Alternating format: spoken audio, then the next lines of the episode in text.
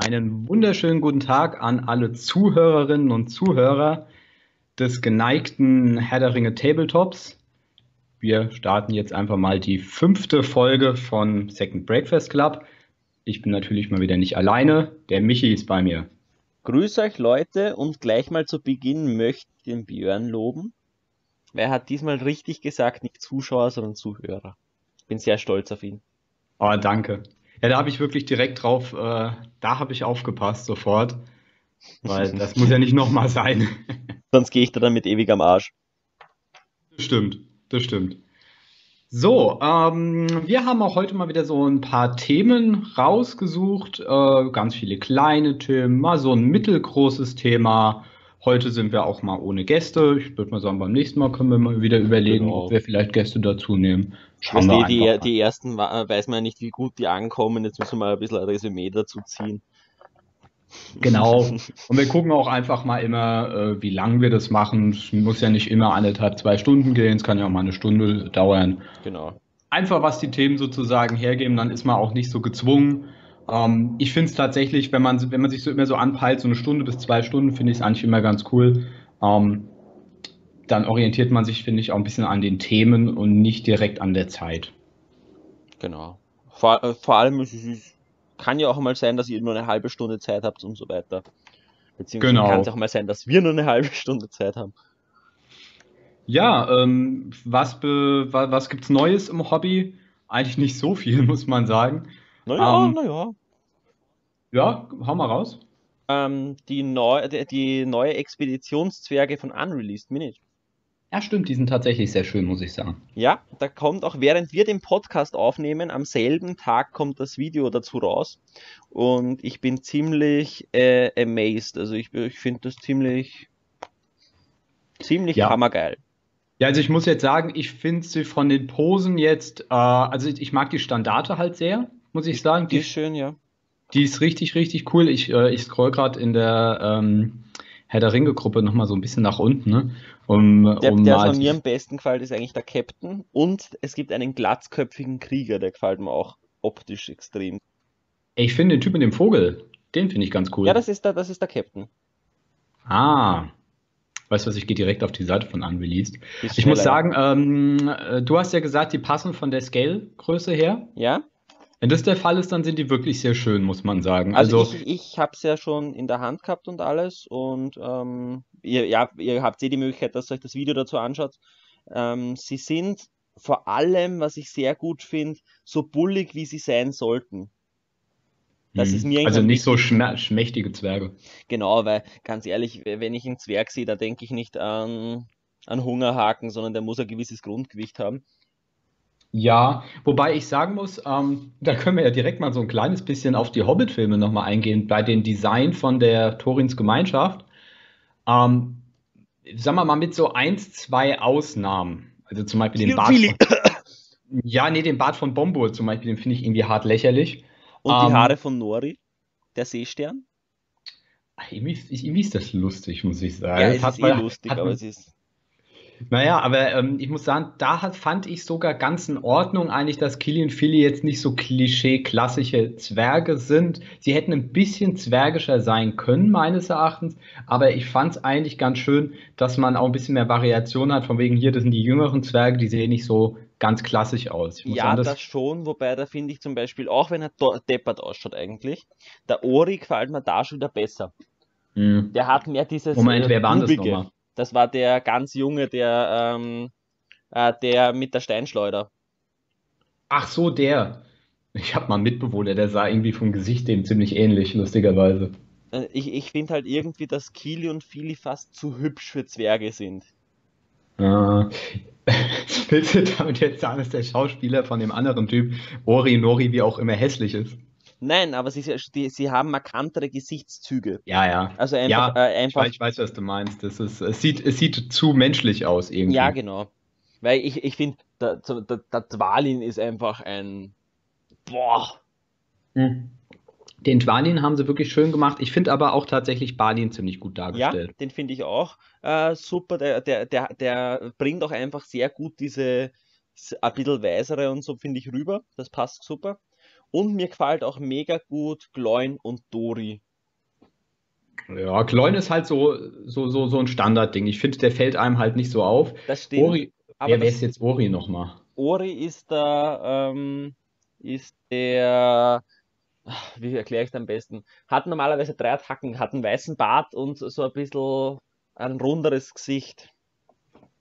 Ja, mega. Das, äh, den- warte mal, äh, zum Glück habe ich die, ähm, habe ich die Profile von, von den Hobbit-Leuten und dann gehe ich doch mal ganz schnell zu den, äh, zu der, zu Torins Gemeinschaft rüber und guck's mir mal an. Also ich mag Bofur sehr tatsächlich. Oh, bis auf Den seine Haube, ja. Ja, Die finde ich gerade lustig.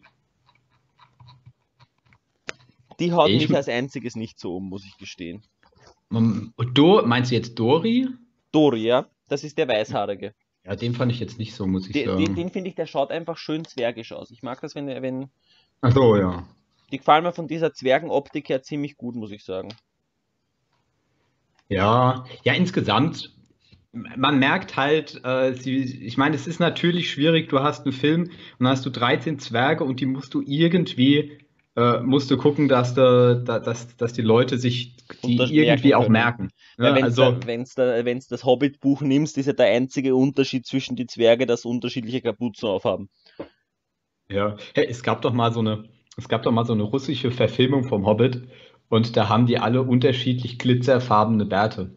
Das ist ganz lustig. Auch nicht? Aber nicht, ja, aber nicht, dass ich mir das für Herr der Ringe, äh, für den Hobbit-Film vorgestellt hätte.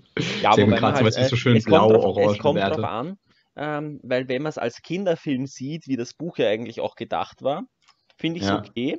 Wenn du es aber auf dem Niveau machen willst wie Herr der Ringe einigermaßen, also dass du in derselben Welt bist, mehr oder weniger, weißt du, dass du es einfach nicht als Märchen aufziehst, sondern ein bisschen erwachsener das Ganze, dann geht es natürlich nicht. Ja.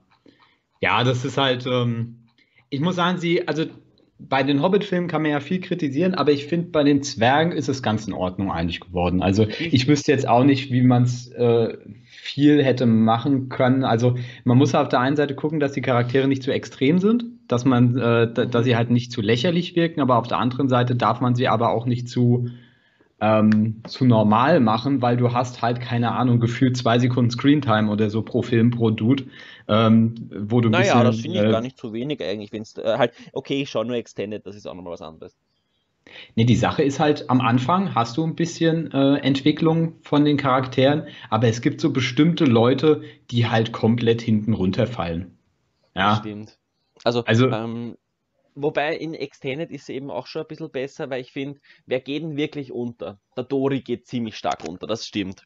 Eun geht auch unter. Das ist einfach der Typ, der ein bisschen, äh, der, der mit dem, mit dem Hör, Hör Ja, wobei, das, der, das wird besser dann im, im dritten, im, nein, im zweiten Teil. ja, weil der der Heiler ist, ne? Genau. Ja, Kloin geht eigentlich runter. Also es ist so, du hast immer, bei, bei jedem hast du so eins, zwei Szenen, die so ein bisschen mal die ähm, ein bisschen mehr Tiefe reingeben, aber ich finde, ich glaube, da stehe ich auch nicht alleine mit, wenn ich jetzt sage, man hätte einfach diese, diese, ähm, wenn man diese ganzen Liebesszenen zwischen Killy und Tauriel rausgekürzt hätte und stattdessen das sozusagen für mehr äh, Charakterentwicklung auf alle anderen au- drauf gemünzt hätte, wäre es, glaube ich, besser gewesen. Ja, das, die wollten halt so zwanghaft irgendwie was reinmachen, was eigentlich überhaupt nicht reinpasst. Was halt echt, ähm, naja. Ja, Bescheiden ist. Ah, ich muss sagen, ich finde Tauriel prinzipiell eigentlich als Charakter gar nicht so schlecht, aber ich finde diese, diese Liebesding-Geschichte da, die F, die ist halt so erzwungen. die, die, die, sie passt halt überhaupt nicht, weil es halt, weißt du, das ist irgendwie so Ding und wie, und wie der Frandu schon sagt, soll das echte Liebe sein. Warum nicht? Hm, wieso nicht? Ganz einfach, weil in fünf Minuten das Ganze ein bisschen schwierig ist, meiner Meinung nach. Ach, Liebe auf den ersten Blick, komm, komm, komm, komm. Und du weißt ja nicht, was sie alles nicht gezeigt haben, sozusagen, in den Filmen. Aber ja, nee, ähm, da stimme ich dir auf jeden Fall zu. Wie sind wir jetzt eigentlich zu diesen Zwergen gekommen? Weil du gesagt hast, wir wollten gerade äh, über die, wir haben angefangen, warte, wie war denn das wirklich? Irgendwas, das Ach, ach, über die Zwerge, ah, über von Unreleased. Achso, ja, genau. Ja, also ich muss sagen, diesen, den Typ mit dem, mit dem, äh, mit der, mit der Krähe auf dem, äh, auf der Schulter, den finde ich ziemlich cool. Der könnte ich, den könnte ich auch als cool, mir als coolen Zwergenkönig vorstellen, muss ich sagen. Ja, der, den, ich, ich finde halt diese, diese Expeditionsoptik ziemlich nice. Also die, das, was da gemacht haben, dass das wirklich alles ein bisschen, ähm, wie soll ich sagen, gut entwickelt ist. Ich weiß jetzt nicht, mir fällt kein gutes Wort. Ja, ja. Es ist einfach also, durchdacht, es passt zusammen. Genau, also ich muss sagen, das sind, das, das sind schöne Sachen, die man sich halt auch mal nehmen kann, nur äh, wenn man halt sagt, gut, man nimmt jetzt ähm, irgendwie ähm, ein bisschen Variation rein in die Truppen. Auch wenn ich sagen muss, dass die Zwergenkrieger mit Schild und Axt, die sehen halt alle relativ ähnlich aus. Von den, der eine stürmt ein bisschen vor, der andere guckt mal nach rechts, während er nach vorne läuft, der andere steht und guckt nach links. Was ich halt ziemlich cool finde allgemein, es ist ja ein Set von drei Figuren. Ja. Und du kannst aber jeden einzelnen davon drei verschiedene Waffentypen geben. Das heißt, du kannst ihn entweder als Bogenschütze spielen, als, ähm, als Krieger mit Schild oder mit Zweihänder. Und dadurch kriegst du halt wieder immens viel Varianz zusammen. Ah, das ist schon cool. Weil du mich, kannst mich... dann halt auch äh, den, den Bogenarm, weißt du, den Arm, wo er im Pfeil halten wird, kannst mhm. du theoretisch wieder verwenden, dass du ihm dort ein Schild draufklatscht. Das heißt, du hast auch wieder da ein bisschen die Möglichkeit, dass du sagst, du kannst auch die Armposen ein bisschen anders machen und so. Und ja, das Summe... machen sie ja mittlerweile jetzt öfters, gell? Ja, also jetzt, sie steigen ja ziemlich viel auf Resin um, allgemein. Ähm, und, bring, und liefern halt auch Bits mit. Und ich finde es halt cool, weil ich habe es mir jetzt so zusammengebaut, dass sie relativ, wie soll ich sagen, unterschiedlich ausschaut. Also ich würde es normalerweise so nicht spielen. Ich habe mir nämlich jetzt einen gemacht mit Bogen, einen mit äh, zwei Händen und einen mit Schild. Normalerweise würde ich es wahrscheinlich alle mit Schild probieren. Ja, klar. Ähm, aber du, dir bleiben halt auch immens viel Bits über und das heißt, du kannst andere Zwergenkrieger und so umbauen. Ich habe mir zum Beispiel überlegt, ähm, ein paar Waldläufer mit den Bits umzubauen, dass ich eine richtig schöne Expedition da zum Beispiel dabei habe. Ja, du hast dir wahrscheinlich in dem Video, was dann rauskommt, wirst du die auch mal zu GW-Zwergen dazustellen, oder? Ja. Ja, gut, dann kann man nämlich auch mal. Also ich muss sagen, ich bin kein Freund von den Schilden. Ich weiß nicht, ich mag die einfach nicht, mochte die schon im, Fe äh, im, im Film nicht. Diese komisch eckigen Schilde ist einfach nicht so, ich weiß nicht, ich weiß auch nicht warum. Ich. Ja, ich mag es einfach nicht, ich weiß auch nicht warum. Das ist, ähm, aber das ist einfach persönlicher Geschmack. Ähm, ich muss sagen, aber die Miniaturen sind äh, schön, wenn sie, wenn sie halt einfach von der Größe her passen, dann bin ich zufrieden. Das ist ja immer das Hauptproblem bei Unreleased. Sage ich ja immer. Der Rest, Design und so weiter, ist meistens eigentlich ganz cool, aber unter Umständen haben die Figuren manchmal einfach zu wenig gegessen das stimmt eben und ich finde, dass sie diesmal wirklich äh, gemacht haben, aber ich würde einfach jedem empfehlen, schaut euch das Video an. Ähm, das ist genial. Also, äh, äh, Entschuldigung, nicht das Video ist genial, ich will mich jetzt nicht selbst loben, sondern die Figuren sind genial. Entschuldigung. Ich, ich glaube, das dachten wir uns auch. Also, schaut euch das Video an. Das ist genial. Die, also, es war jetzt wirklich auf das. Ja, ja. Nee, klar, ja. Ähm, nee, aber ähm, ich muss sagen, ich finde es ähm, insgesamt eigentlich von, von, von den Zwergen, die, die Entwicklung von Unreleased gefällt mir da tatsächlich. Ja, wenn wenn sie das so weitermachen, dann äh, kann das nur super werden. Weißt du, worauf ich da auch hoffe, aber was ich nicht glaube, weil die das ja schon mal hatten. Sowas wäre auch cool gewesen für unsere Osgiliath-Veteranen. Ja, voll, zum Beispiel. Oder allgemein, ähm, dass ein bisschen diese Kriegervielfalt ein bisschen auf frischen. Ja, ja dass du einfach, ähm, ja, so ein bisschen, ähm, ja, ich weiß nicht, wo könnte man noch ein bisschen mehr Varianz machen? Naja, ich, was mich zum Beispiel, worauf ich gespannt bin, ist zum Beispiel ähm, die, na, die Orks. Sie modellieren ja gerade, es gibt ja eine eigene Gruppe von, von Unreleased. Ja, ja, da war, das habe ich auch schon gesehen, die Orks. Und da, und da sind ja Orks modelliert worden und ich denke mal die ganze Zeit, okay, was wird das genau? Und vielleicht wird das auch ein bisschen varianzvoller. Ja, aber ähm, ganz ehrlich, wenn etwas keine Varianz mehr braucht im Vergleich zu anderen Figuren, dann sind es Orks. Du hast die Du hast die Zinn-Orks, du hast die Plastik-Orks und du kannst so viel Varianz bei Orks reinbringen, weil auch du kannst. Die Moranons und so durch die wenn du da ein bisschen wechselst. Ja, oder halt, du kannst auch mal zwischendurch äh, von anderen Völkern einfach einen Menschen nehmen und da einen Ork-Kopf drauf machen, ein, und zwei es Sachen gibt abwenden. relativ viele Alternativhersteller, die es nehmen kannst mit, äh, mit ähm, na, wie heißen es? Osmark zum Beispiel oder Warlord, die haben ja auch. Ja, alle... wobei die mag ich nicht. Also so das Warlord ist Geschmackssache. Die, ja, das, das ist einfach Geschmackssache, aber ich finde, die passen mit diesen, mit diesen Köpfen und so weiter. Das ist so ganz, ganz, ganz klassische Herr der Ringe Fantasy tatsächlich. Äh, die sind nicht so meins. Aber das ist, das ist einfach Geschmackssache. Das, ähm, das muss man halt selber wissen, ja. wann das gefällt oder nicht. Genau. Ähm, Zum Beispiel, ich finde es ganz cool, vor allem eben um Varianz zu bringen. Ja, das stimmt. Es ist halt immer die Sache, ähm, also bei, ich finde, bei Orks braucht man es jetzt nicht direkt an Varianz. Aber das ist, das ist zum Beispiel auch was, was kommen wird. Ich fand schon ganz gut bei Unreleased bei die, äh, bei die Kundschaft, über die haben wir, glaube ich, eh schon mal geredet. Ja. Ähm, die gefallen mir recht gut, weil die, äh, die haben auch die Möglichkeit mit den Bögen und so dabei. Also in Summe. Ja, das ähm, kann man schon ganz gut machen. Geht, geht, geht gut. Geht gut klar, ne? Ähm, so. Was malst du eigentlich heute? Wie schaut es bei dir aus? Äh, ich habe jetzt die Tage äh, Vorlong fertig gemacht gehabt. Der hat. Mhm, äh, schon gesehen. Der hat seit äh, Berlin eigentlich so halb. Also ich hatte halt erst vorgehabt für 1050 Punkte. Da wollte ich. Ah, wen wollte ich denn spielen? Aragorn, Elissa, Hurin, ähm, den Forlong äh, und ich glaube noch Lady of Light. Wollte ich Lady of Light spielen? Ich weiß es gerade gar nicht. Es kann aber auch sein. Nee, ich glaube, ich wollte erst nicht Lady of Light spielen und dann wollte ich noch Ingold und noch irgendwas spielen. Und es wäre insoweit ganz lustig gewesen, weil du hättest halt direkt von Anfang an praktisch direkt mal vier oder drei der vier berittene Helden, die vorne in die, die Reihen reinpreschen und mit heroischen Nahkämpfen innerhalb kürzester Zeit praktisch was wegreißen äh, können. Ähm, aber dann habe ich mich doch für die bessere Variante mit Lady of Light natürlich entschieden. Ähm, und ja. Ja, auf so hohen Punkten ich muss sagen, ja, das, das, das war halt praktisch die Situation. Du hast Aragorn, der mit Hurin in Minas Tirith abchillt, und dann kommt Lady of Light um die Ecke, um Aragorn für seine Hochzeit zu gratulieren. Und da hat sie halt noch Haldir mit dabei. Und dadurch. Haldir ist derzeit schon tot. Ja, nee, in den Büchern nicht. in den Büchern nicht. Und dann funktioniert das Ganze plötzlich. Ich weiß du, äh, äh, meine Abneigung gegenüber dieser Armee muss ich dann nicht erklären, aber das ist ja ist jeder. Ja, aber, aber, ganz ehrlich, hat mega Spaß gemacht. Ich glaube schon, dass es mega Spaß macht, aber das ist, das ist schon, mir ist es persönlich schon zu extrem.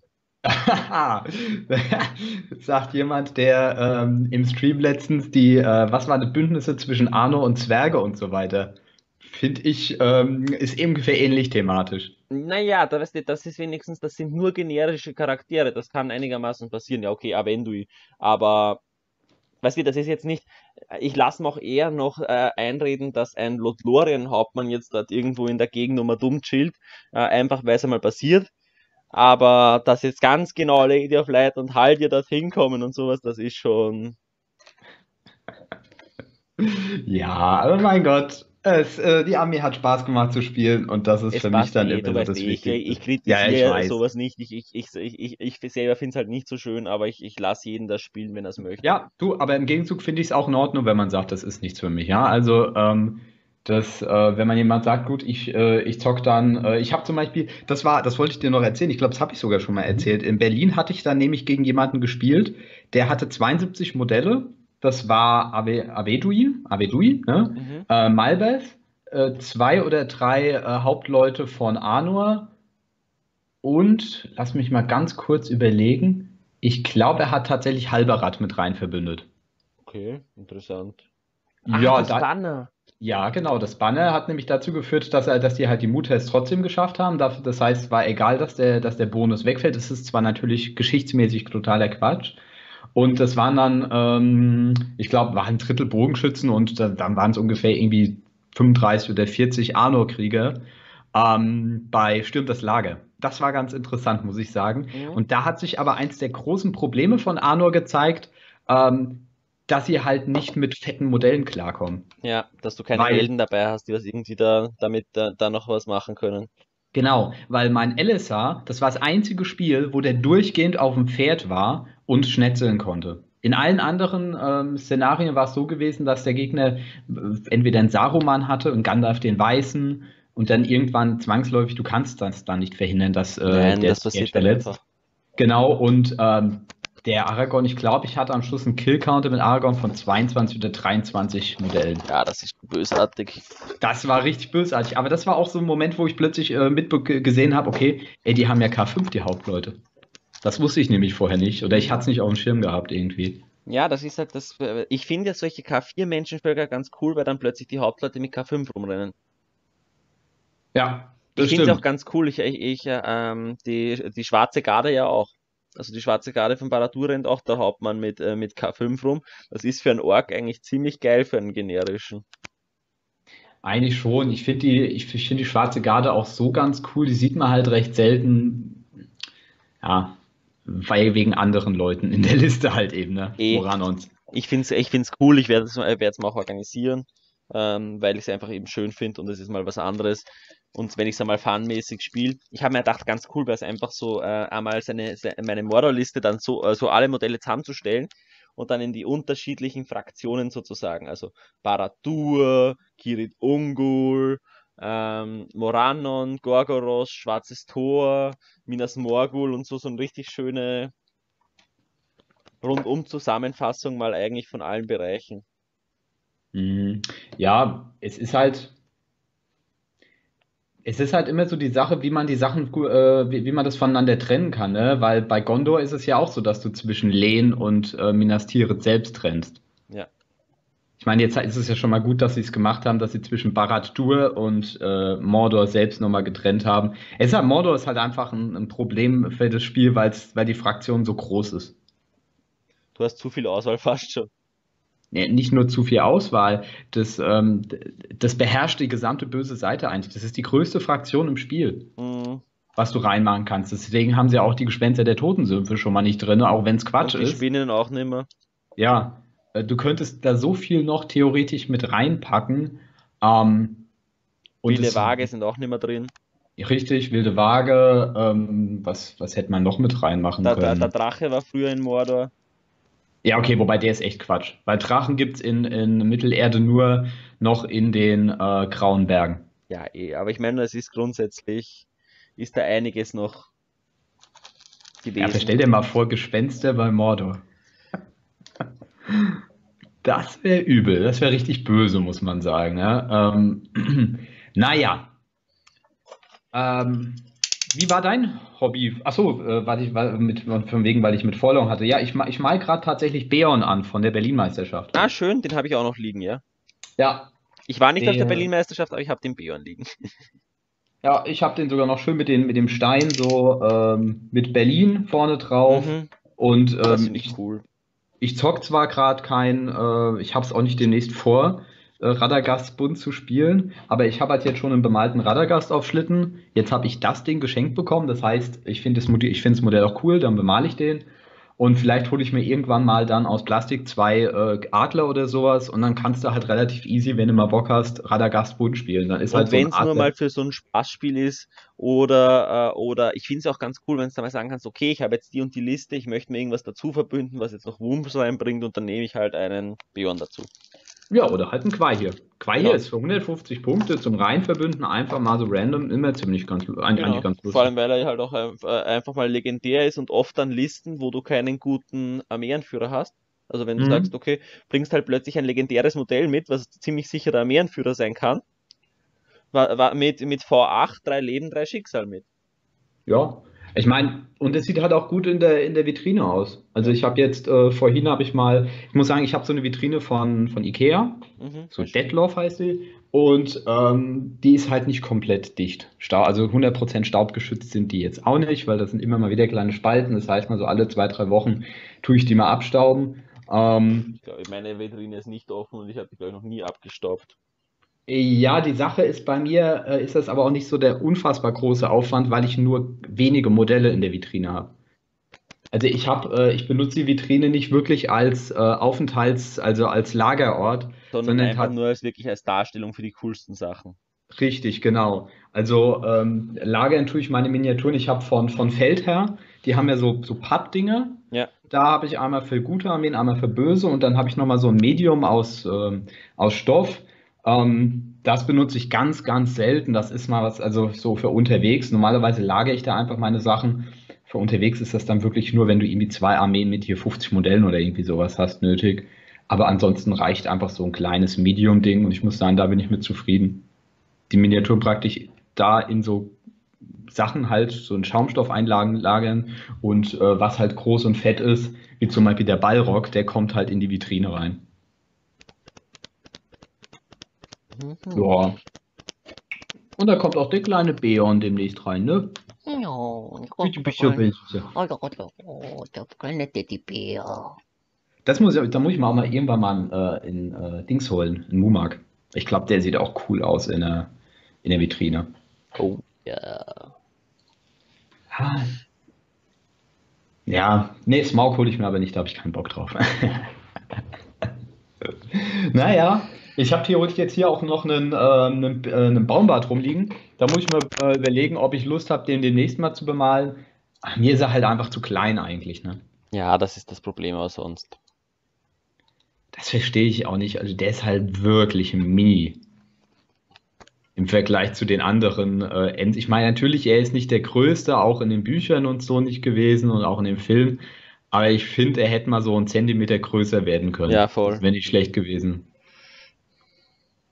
Aber mein Gott, ja. Was meinst du gerade? Ähm, ich bin gerade am Basen. Ich mache gerade vom Anas eine Gewaltelben fertig. Und meinen Gan Burigan habe ich jetzt fertig gemacht. Mhm. Der ist jetzt eigentlich, mit dem bin ich sehr zufrieden. Ähm, und dann mal schauen, wahrscheinlich werde ich wieder weiter meine Hobbits malen.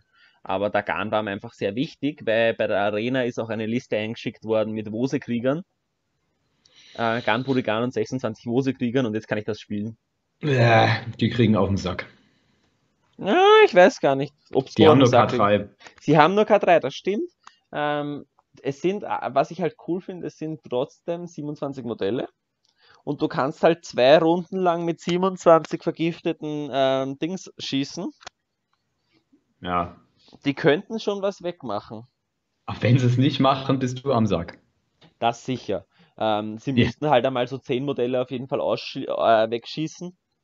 Und dann sich äh, hoffen, dass sie eine gute Runde haben, wo es zumindest die Hälfte der Nahkämpfe gewinnen. Dann könnte es gut gehen. Die werden natürlich auf den Sack kriegen. Aber dafür, dafür ist halt der Hass gegen Orks da wirklich lustig. Ja, also es sind interessante Modelle, muss ich sagen. Ich habe auch ein paar Mal versucht, mit denen zu experimentieren. So ein Bündnis mit, äh, mit Gondor, ähm, so von wegen vorne die Brunnenwachen, hinten die, äh, die Dudes. Ähm, ja, im Endeffekt war es nie so richtig zufriedenstellend und dann dachte ich mir so, komm, lass ich mal lieber. Weißt du, das ist so eine Spaßsache. Ich habe ich, ich, ich ähm, irgendwann werde ich wahrscheinlich auch die Pfade der Truhe dann spielen und so. Mhm. Ich mal halt welche organisiert, aber jetzt nicht die Originalen. Ich habe schöne Alternativmodelle dafür. Ja, also da wird ein bisschen mehr Varianz tatsächlich ganz gut tun. Du hast ja nur drei unterschiedliche Posen. Ja, und was ich dran noch schlimm finde, ist halt einfach, dass du, dass du nur, äh, ich glaube, zwölf sind. Ja. Das ist halt ein Ich- bisschen de deppert gelöst. Ähm, und jetzt Das ist habe ich gar aber, nicht gelöst. ja, das ist gar nicht gelöst. Ähm, und dadurch, dass ich Garn eh durch die Diagostini-Hefte noch habe, habe ich ähm, mal schön, relativ schöne Alternativmodelle geholt, die mir einfach optisch sehr gut gefallen. Die fangen das auch ganz gut ein. Und da sind halt gleich mal 20 in einer Packung. Ja, das ist halt schon gut. Also, Und dadurch, Das, dass ich es äh, eh nicht viel spielen werde, also dass ich die jetzt nicht unbedingt auf einem Turnier oder so spielen werde, sondern wenn nur so Spaß, ähm, ist es auch wurscht, dass es Alternativmodelle sind. Ja. Ich meine, du, ganz ehrlich, es gibt nur ein Turnier im Jahr, was für mich interessant ist, und zwar die Adacon, wo man nicht GW-Sachen äh, Ja. äh, nicht spielen kann. Ansonsten ist mir das so egal, ob es von GW ist oder nicht. Wenn es schön aussieht, passt. Das stimmt. Also, ähm, Na, ich kann dir die mal zeigen, wenn du magst. ja, mach das Also mal. es, es, ich habe eh ein Video dazu gemacht, das kommt auch irgendwann, das ist halt noch in meinen endlosen Vorräten, weil ich mir denke, im Moment immer die, ich, ich stelle halt meistens die Sachen rein, wo ich sage, das wäre jetzt gerade cool. Ja, also ich muss sagen, bei so Alternativmodellen, ich hatte auch schon ein paar Mal überlegt gehabt, bei Rohan Alternativmodelle zu nehmen, aber ich habe jedes Mal gemerkt, einfach, dass es immer sehr, ich habe halt keine Lust, dieses Try and Error zu machen, ob es jetzt von der Größe her passt oder nicht, Das muss ich verstehe sagen. ich. Also, und vor allem bei, bei Rohan ist alles so gut verfügbar. Das ist halt immer. ja, ich wollte, ich hatte halt, äh, ich wollte halt eigentlich so Fußtruppen nehmen, so Helminga-Fußtruppen, die irgendwie cool aussehen. Ähm, aber die Sache ist halt, die, die hätten echt cool ausgesehen, aber die sind halt zu groß. Die Ja. sind halt zu bullig. Äh, das war was von Fireforge gewesen. Und ähm, Das ist dann schade. ja, das ist halt immer so dann die Sache, wo ich mir dann denke, ach komm, scheiß drauf.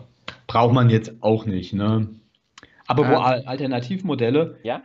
der, was ich nochmal ansprechen wollte, was ich mir mal hier notiert habe, der, der Walsauron. Der Ja. Tim hatte den ja bemalt gehabt und gepostet. genau. Was ist deine Meinung zu dem? Ich finde ihn grundsätzlich vom Sculpting extrem gut. Also das muss man ihm wirklich lassen. Das, da merkt man einfach detailtechnisch und so ist der der Hammer. Und vor allem der Vale kann man auch wegen der Qualität nichts sagen. Das Einzige, was mir nicht gefällt daran, ist ein bisschen, dass er ausschaut wie so in einem schlechten Kung-Fu-Film, wenn wer in die Luft springt und dann in Zeitlupe so und dann Oh, wegkickt. gut, ja. Ähm, so finde ich halt, dass, dass, dass das ausschaut.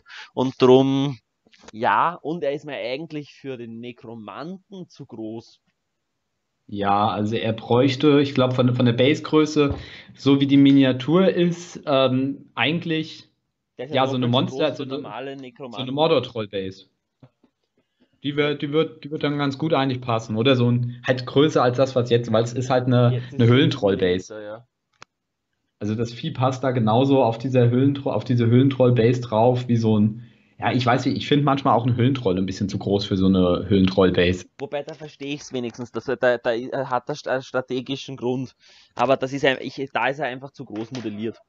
Gut, wie ist deine Meinung zum, äh, zum The Veil Necroman? Ähm, also ich muss sagen, ich finde vom Design her äh, wundert es mich, dass die, das GW da noch nicht angeklopft hat und gesagt hat, hier übrigens, Lizenz, ne?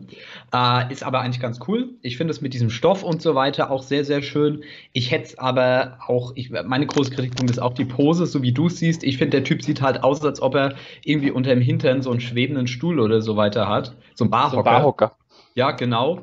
Und irgendwie, weißt du, der hat sich gerade, der hat gerade so an der Bar gesessen und mit seinen Nazgul-Kumpels äh, abgechillt und dann kommt dann irgendwie Galadriel plötzlich in ihrem Moorleichen-Outfit durch, äh, durch den Saloon, durch die Saloon-Tour und er dreht sich so rum auf seinen Barhocker und schaut die dann so böse an und sagt so, ey, was Das willst ist du? meine Bar. Genau, aber was ich cool finde, sind die, äh, sind diese Nazguls, die fliegenden. Ja, voll die Geister da. Ähm, wie gesagt, ich, ich finde an, an, an, an der, ähm, am Gedankengang, was es, also an den Gedanken, was es sich dabei gemacht hat und wie das Ganze umgesetzt ist und so, wäre er gar nicht schlecht. Das sind wirklich diese Kleinigkeiten, dass die Beine anders gemacht gehören Hm, ein bisschen kleiner. und ein bisschen kleiner. Dann wäre, dann wäre, finde ich, ein, ein wahnsinnig gutes Modell. Das stimmt, das stimmt. Dann wäre ein richtig gutes Modell. Ich muss sagen, ich finde den klassischen Nekromanten von GW auch sehr schön. Aber Weil er ist doch, seine, äh, wieso reden wir eigentlich die ganze Zeit von The Veil? Der ist ja von Was? Ja, du hast gesagt, der wäre. Ich, ich habe es jetzt einfach mal geglaubt. Was weiß Nein, nein, ich. nein, du hast mit Veil angefangen übrigens. Ich? Ich habe mich gerade, äh, ich habe hab mich auch verdammt. bezweifle ich, aber es gibt, aber ich glaube, wir haben das hier aufgenommen, ne? Dann können wir, nicht, Ja. können wir später mal Beweise eine- machen. Nein, es ist, er ist von Ridgeback. Ja, also ich muss sagen, ich finde ähm, die Nazguls insoweit cool, ich würde sie nicht an, die, an das Vieh dran machen, sondern ich würde die separat irgendwie auf eine Base machen Und und vielleicht irgendwie als als Marker. Oder Zwielichtringgeister zocken. Mhm. Finde ich auch cool. Nein, ich, ich fände es nämlich auch cool, wenn du sagst, äh, die Marker von die, äh, von die Nekromanten, also von die Nazgul von Dol Guldur, du legst einen Marker hin, wenn die, äh, wenn die gestorben sind. Ja, das kann man machen, aber ich finde sie tatsächlich als vollwertige Miniatur eigentlich auch ganz cool. Ja, Ähm, müsste man, müsste man. Halt, ich weiß leider nicht, wie das, wie, wie das die Zusammensetzung ist. Also ob die jetzt schon äh, fix drauf modelliert sind oder ob man die da so leicht runter machen kann. Das wird, Also ich habe jemand, ich glaube, jemand hat gepostet äh, unter dem, ir- irgendwo habe ich ein Bild gesehen, wo jemand, äh, wo jemand gezeigt hat, äh, ähm, dass er die praktisch separat auf eine Base drauf gemacht hat und sie als Schatten spielt. Fand ich auch sinnvoll eigentlich als, ähm, als. Idee. Ja. Auch wenn er jetzt nicht Why mehr so not? spielbar ist, aber trotzdem. Ja, wenn du Angmar spielst, ist er spielbar. Ja. Ja. Kommt drauf an, wenn du unbedingt Waage oder einen Höhlentroll Ah, rein. Wo, Ja, wo, ja. wobei selbst dann ist er nicht unnütz, weil äh, das heißt ja nur, dass der, äh, der Höhlentroll dieselben Chancen hat, als wenn kein Schatten da wäre. Ja, nee, ja, ja, außer, doch, der- ja, außer doch, gegen stimmt. Helden. Ja, außer gegen Helden, stimmt. Bei Helden ist es nur mal ein bisschen was anderes. Aber, in, aber selbst dann kannst du es immer noch nutzen, um Heldentum zu ziehen.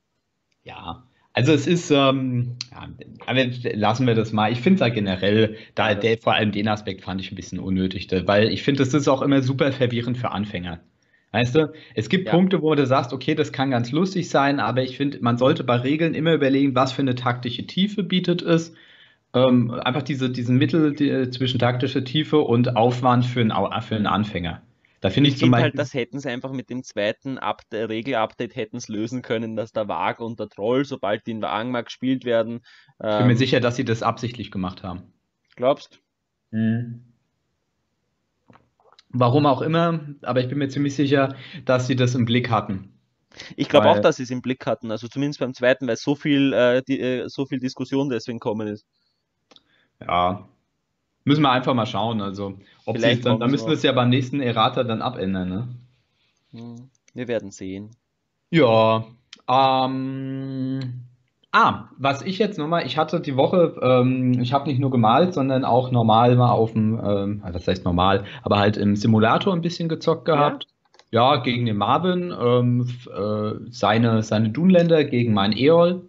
Ich muss sagen, ich habe immer noch nicht, äh, ich habe immer noch kein Spiel mit dem Simulator gemacht, auch wenn ich es genommen habe. Ja, hast nicht beim letzten Mal gesagt, du wolltest montags Ja, und dann irgendwie ist am Montag so, habe ich dann so viel vorher gehabt und irgendwie ist dann nicht. Naja, naja. Es ist mal, du hast noch ein bisschen Zeit. Die, äh, die Liga, die Testliga läuft noch für, ne, äh, ich glaube, mindestens mal nächste Woche noch. Und danach geht's dann ein bisschen genauer los. Ich meine, der Lukas hatte ja auch gesagt, dass er ähm, den Plan hat, ähm, so eine ganze, mal so ein Turnier an ein, zwei Tagen zu machen. Finde ich auch cool. Ich, ich muss dazu sagen, ich, ich wäre wahrscheinlich sowieso nicht für die, für die Liga geeignet, weil ähm, du, du musst halt die ganze Zeit zum Zocken, ähm, äh, ähm, brauchst halt eigentlich ein Video, also ein ein Audio-Chat zumindest. Und Ja. dadurch, dass ich, dass, dass ich eigentlich dann nicht zocken mag, wenn meine Freundin da ist, also jetzt einfach im Sinne von, dass ich mir denke, wenn wir schon gemeinsam sind, dann will ich nicht, nicht in einen anderen Raum gehen und spielen und sowas, sondern wenn, wenn sie schon frei hat. Und an die anderen Tage habe ich halt meistens dann viel äh, vor und ich glaube halt einfach, dass ich dadurch die anderen Leute, die gegen mich zocken müssen, stress, weil ich die Hälfte der Termine nicht Ja sagen kann.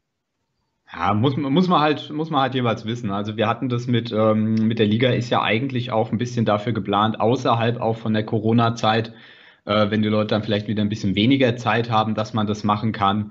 Ähm, wie gesagt, das muss ich jetzt einfach mal einpendeln, dass man mal schaut, gut, wie lange brauchen die Leute, um drei Spiele zu organisieren. Ich finde, zwei Wochen sollten da eigentlich schon ganz okay sein. Ja. Muss man, muss man, muss man aber ja jeder einfach mal so ein bisschen für sich selbst überlegen. Ähm, aber mir ist da tatsächlich ein Gedanke gekommen, und zwar habe ich mal die neuen Szenarien ein bisschen gezockt gehabt. Das war nämlich so ein Thema, was ich heute mal ansprechen wollte. Mhm. Ähm, und einmal war das das Szenario äh, Divide and Conquer. Ja. Das ist mal effektiv, muss man sich vor, so vorstellen, die ähm, man würfelt, man sucht sich halt eine Ecke aus, also man würfelt halt aus und der, der gewonnen hat, sucht sich eine Ecke aus, der andere muss die anderen beiden gegenüberliegenden Ecken nehmen und dann stellt man abwechselnd seine Warbands in diese Ecken hinein. Das heißt, auf jeden Fall ist, wenn man nicht nur eine äh, Force hat, ist das auf jeden Fall, sind die Sachen getrennt. Und dann ist es so, dass du in der Mitte einfach drei Punkte hast, äh, drei Marker, die, äh, wo dann am Ende praktisch dann zählt, gut, ähm, wer hat am meisten Leute um diese Marke herum. Mhm. Ich bin mir jetzt gerade nicht hundertprozentig sicher, aber ich glaube tatsächlich, warte mal, Divide and Conquer war, glaube ich, auch, dass es dann bei 25% endet. Woran erinnert dich dieses Szenario? Eigentlich ziemlich ähnlich wie, äh, ist es Erobern und Halten, das mit dem, wo du allen Seiten reinkommen kannst. Oder, äh, ja.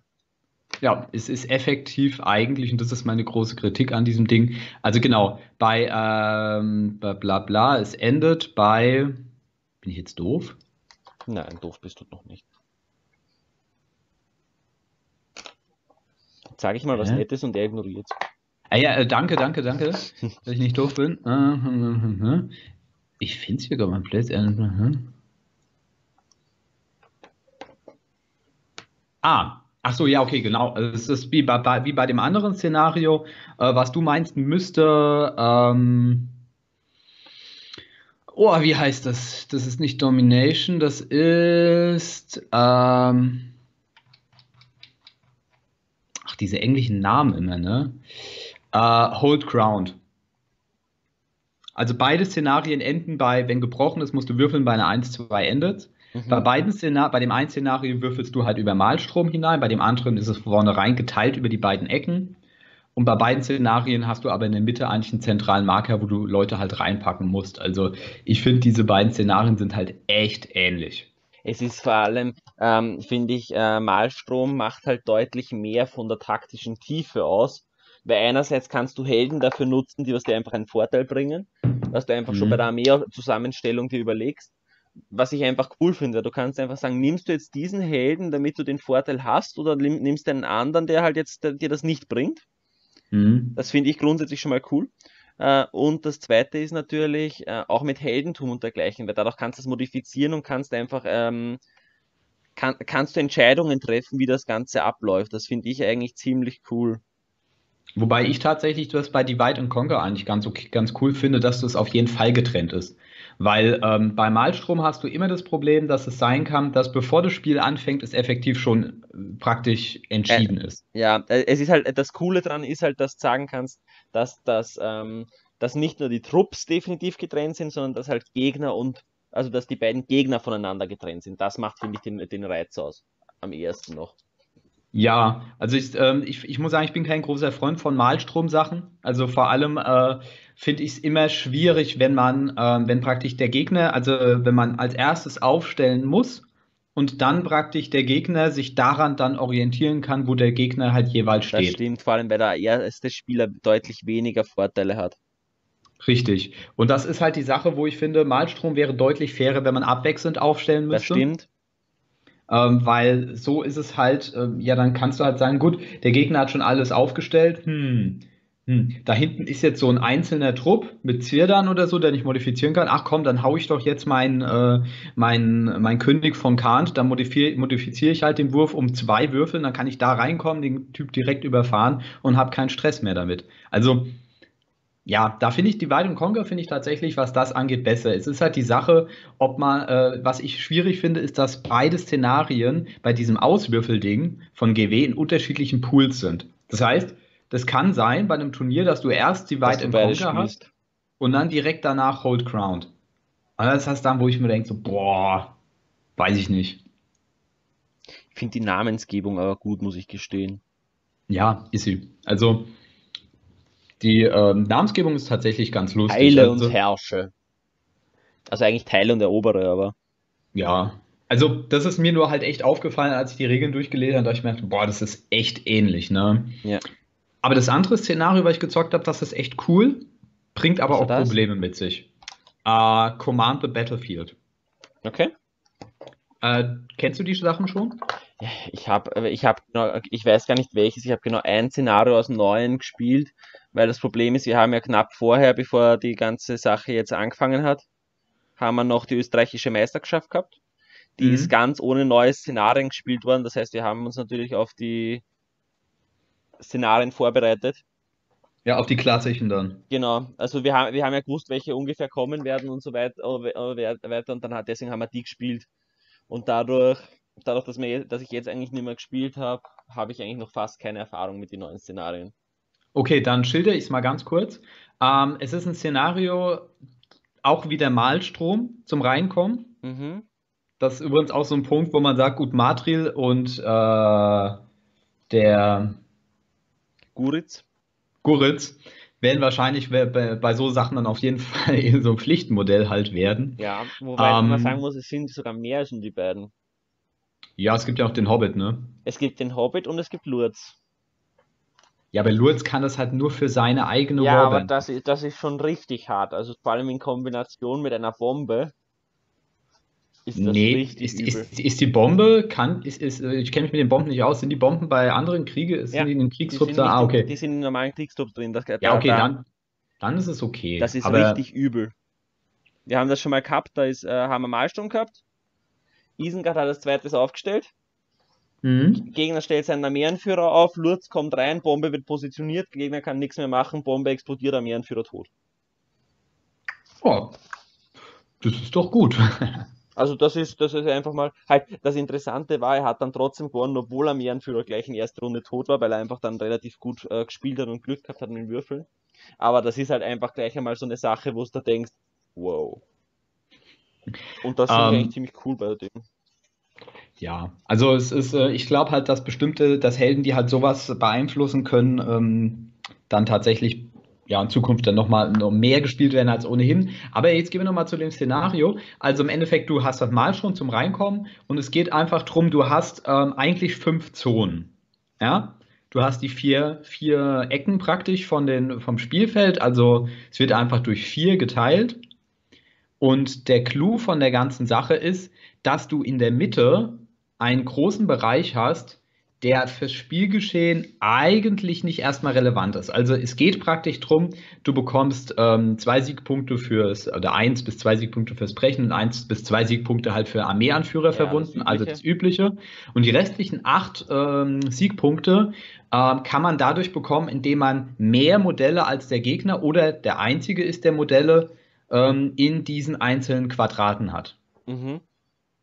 Ähm, jetzt ist es so, dass du ähm, in der Mitte ähm, in der Mitte praktisch den Punkt hast und um den drumherum, das ist dann dieses Worthless Land, 12 Zoll. Das heißt, du hast in der Mitte einen großen Kreis, einen 12, mit, mit, ähm, 12 Zoll äh, Radius halt, wo praktisch ähm, nichts drin ist. Also da bringt es dir nichts, wenn da Modelle drin sind äh, am Schluss für die Wertung. Ist Mhm. natürlich sinnvoll, um das zu durchqueren, um von A nach B zu kommen.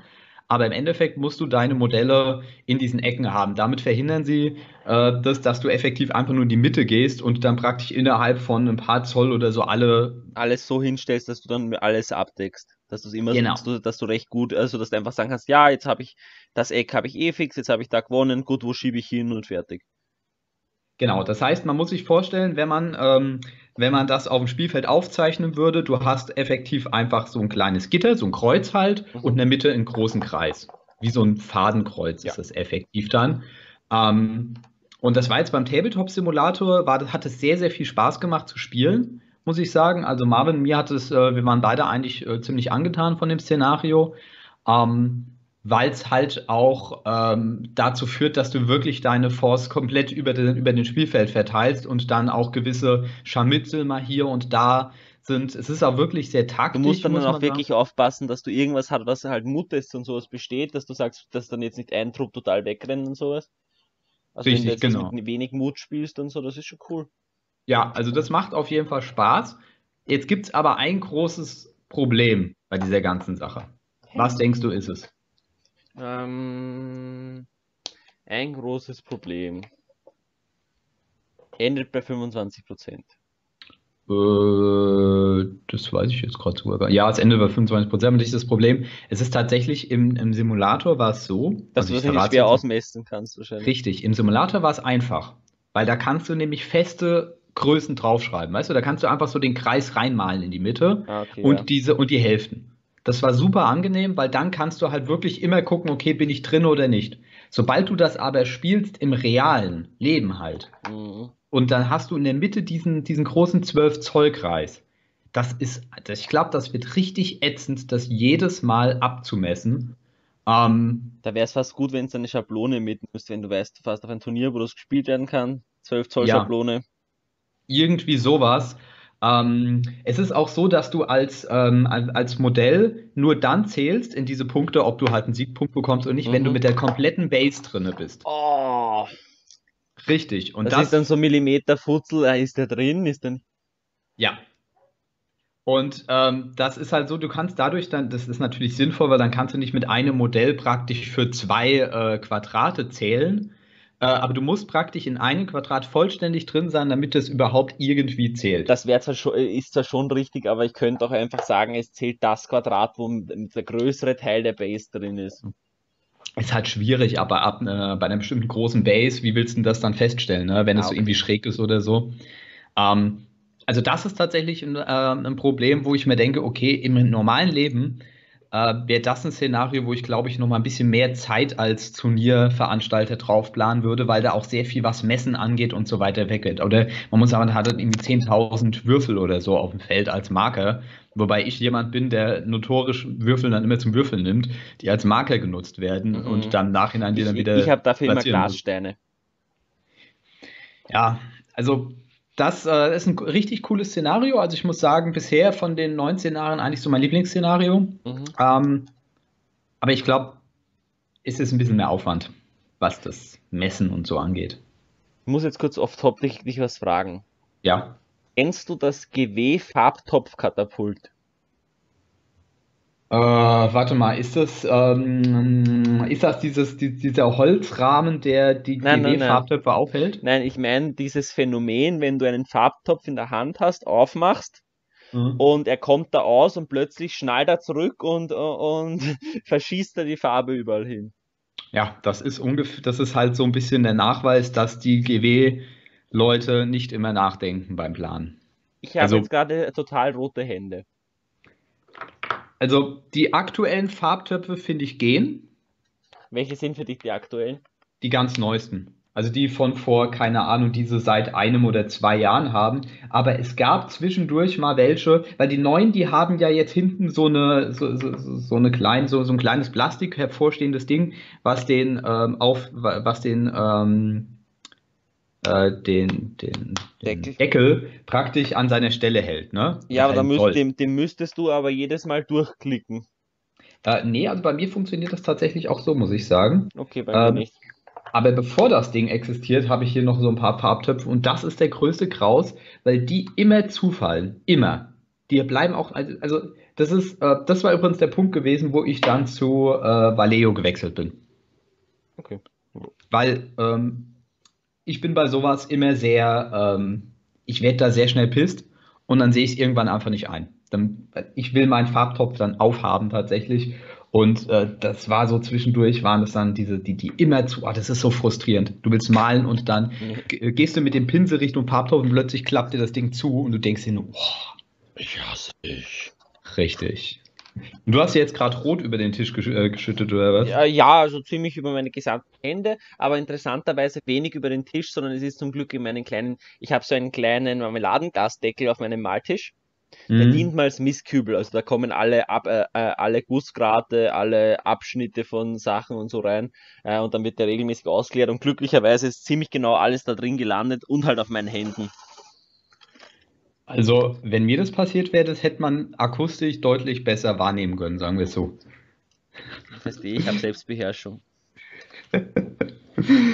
ja, ich auch bis zu gewissem Grad nur bei sowas tatsächlich. Äh. Wobei ich sagen muss, sowas ist mir bisher. Ist mir sowas schon mal passiert? Oh, was ich mal hatte, das war richtig übel. Das war ähm, bei einem, äh, bei einem Valeo-Farbtopf, bei so einem Fläschchen. Ähm, da war ich richtig klug gewesen. Das war vorne verstopft gewesen und ich habe richtig drauf gedrückt, damit und diese Verstopfung weggeht. Genau, da ist die komplette Ding vorne. Ja, nee, da ist das komplette Ding vorne abgefallen. Ach so. Gott. Ja, das war schön. Das war schön. Ich glaube, sowas hat jeder äh, Tabletop-Maler mal. Ja, oder dass da der Kleber ausfahrt und deine ganzen Hände zusammenklebt. Ich hatte schon mal, dass, wir, dass meine Zähne zusammengeklebt sind. I. Was ist denn das hinbekommen? Naja, ich weiß nicht, ich habe zwei Hände gebraucht, um das Modell festzuhalten zum Ding und habe deswegen den Kleber zwischen die Zähne genommen. Das Problem ist, ich habe vergessen, den Deckel davor drauf zu machen. Alter. Und dann sind mir halt meine Zähne zusammengeklebt. Ja, krasse Sache. Wie hast du die wieder auseinanderbekommen? Kraft. Autsch. Aber ja, Zahnarzt okay. hat gesagt, keine nachträglichen Schäden, also. Ja, na dann. Nee, das habe ich tatsächlich noch nicht hinbekommen. Ich äh, wünsche dir auch nicht. Hast du schon mal einen Schluck aus dem. Ähm... Nein, das noch nie. Aber ich habe schon mal, äh, ich habe schon, hätte schon mal aus Versehen fast in meinem Tee getunkt. Also andersrum schon. Ich habe auch, also ich habe schon mal meinen Kakao reingetunkt und ich habe aber auch schon mal aus dem Farbtöpfchen äh, getrunken tatsächlich. Äh, es war widerlich, sagen wir es so. Der einzige Vorteil dieser Acryl ist halt nicht Probleme. Ja. Vor allem, ich, ich bin der Meinung, jeder Tabletop besteht zu 5% aus Acryl. Du meinst, weil man immer die, die, die, äh, die Spitze anspitzt. Ja. Ich muss sagen, ich bin mit meinem aktuellen Pinsel von GW auch wieder echt zufrieden. Also es gibt ja viele Leute, die sagen, die GW-Pinsel sind Schrotze für die, für die Preise, aber ich muss sagen, ich bin echt zufrieden. Also die halten bei mir, okay, ich bin jetzt auch niemand, der so okay, doch, ich male eigentlich, ich male zwar nicht so viele verschiedene ähm, äh, einzelne Miniaturen an, aber ich male schon relativ viel und ich muss sagen, ich behandle die Pinsel jetzt auch nicht äh, so mustergültig. Also bei mir kommen die auch mal, äh, bekommen die auch mal zu viel Farbe ab und so. Und ich pflege die auch nicht wirklich, dass man jetzt irgendwie sagt, dass ich die in mhm. Vaseline weißt oder sowas dann oder sonst wie. Aber die halten bei mir ungefähr ein Jahr. Okay, das ist stark.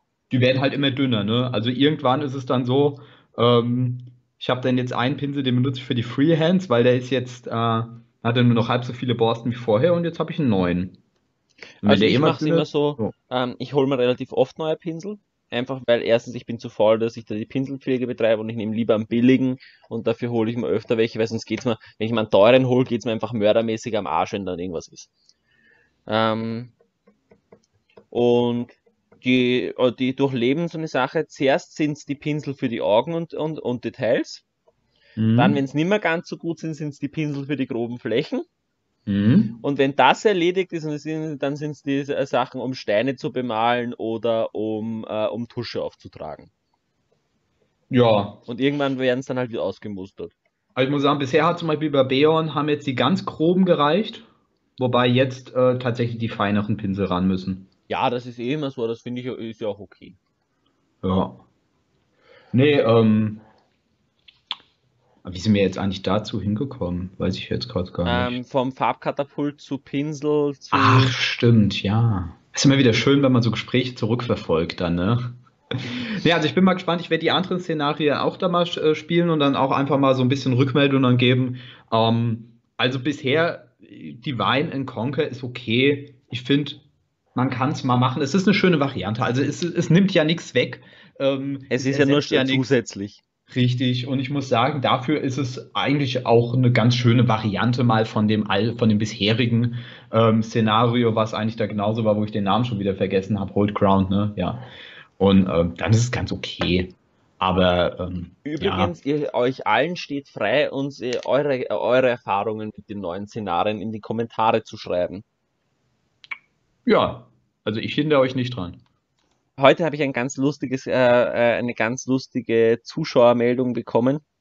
Und zwar hat er, hat er unseren Podcast verflucht, weil er sich immer selber erwischt, wie er antworten möchte, was wir gerade reden.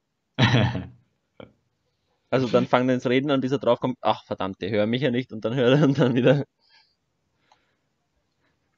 Ja, das, ähm, ich habe das da letztens tatsächlich gehabt. Ich bin da ganz schlecht zu, wenn ich, ähm, wenn ich andere Spiele zugucke. Also wenn ich praktisch anderen Leuten beim Spiel zugucke. Ah, okay. Ähm, ich, äh, ich, ich sag da natürlich nichts, weil ich finde, das geht halt, also man kann mal, wenn andere Leute spielen, kann man gucken, und wie geht's so oder sowas. Und dann sieht man ja immer, ob die gerade in Plauderstimmung sind oder nicht.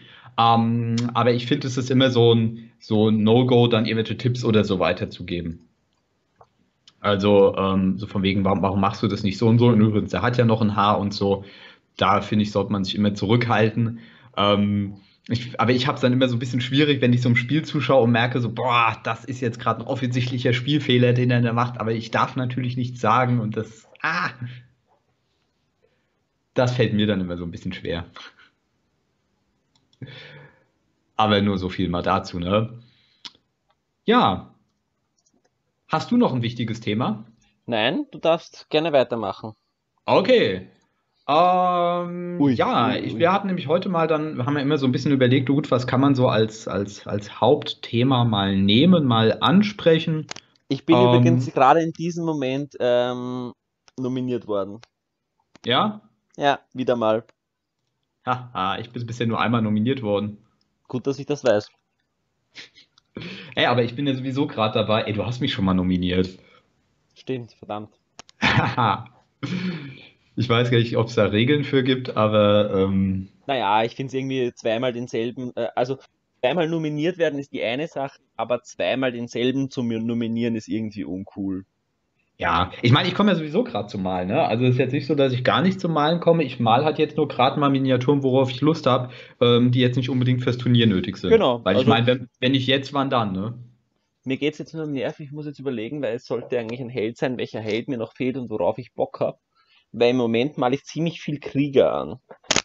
Ja, das ist halt das, worauf ich nie so Lust habe, muss ich sagen. Ich müsste Nein, mal also Moranus muss sagen- mal anmalen. Mit den Hobbits habe ich gerade mega Spaß.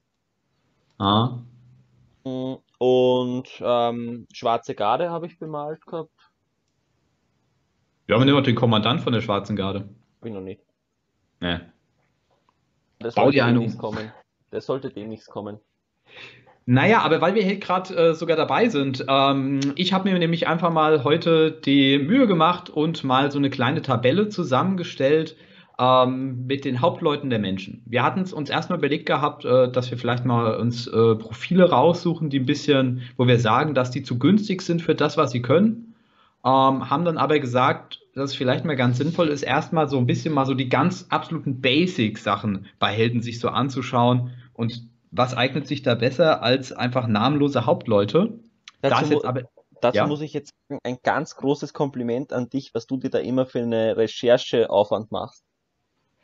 Ja, also ich muss sagen, ich mag sowas auch tatsächlich. Ähm, ich finde es auch immer wieder interessant, weil man so manche Sachen dann plötzlich herausfindet, die man gar nicht wusste. Ja. Ähm, was ist, ähm, um, um es mal jetzt mal so, so zu sagen, was ist denn die Besonderheit am Dunland-Captain?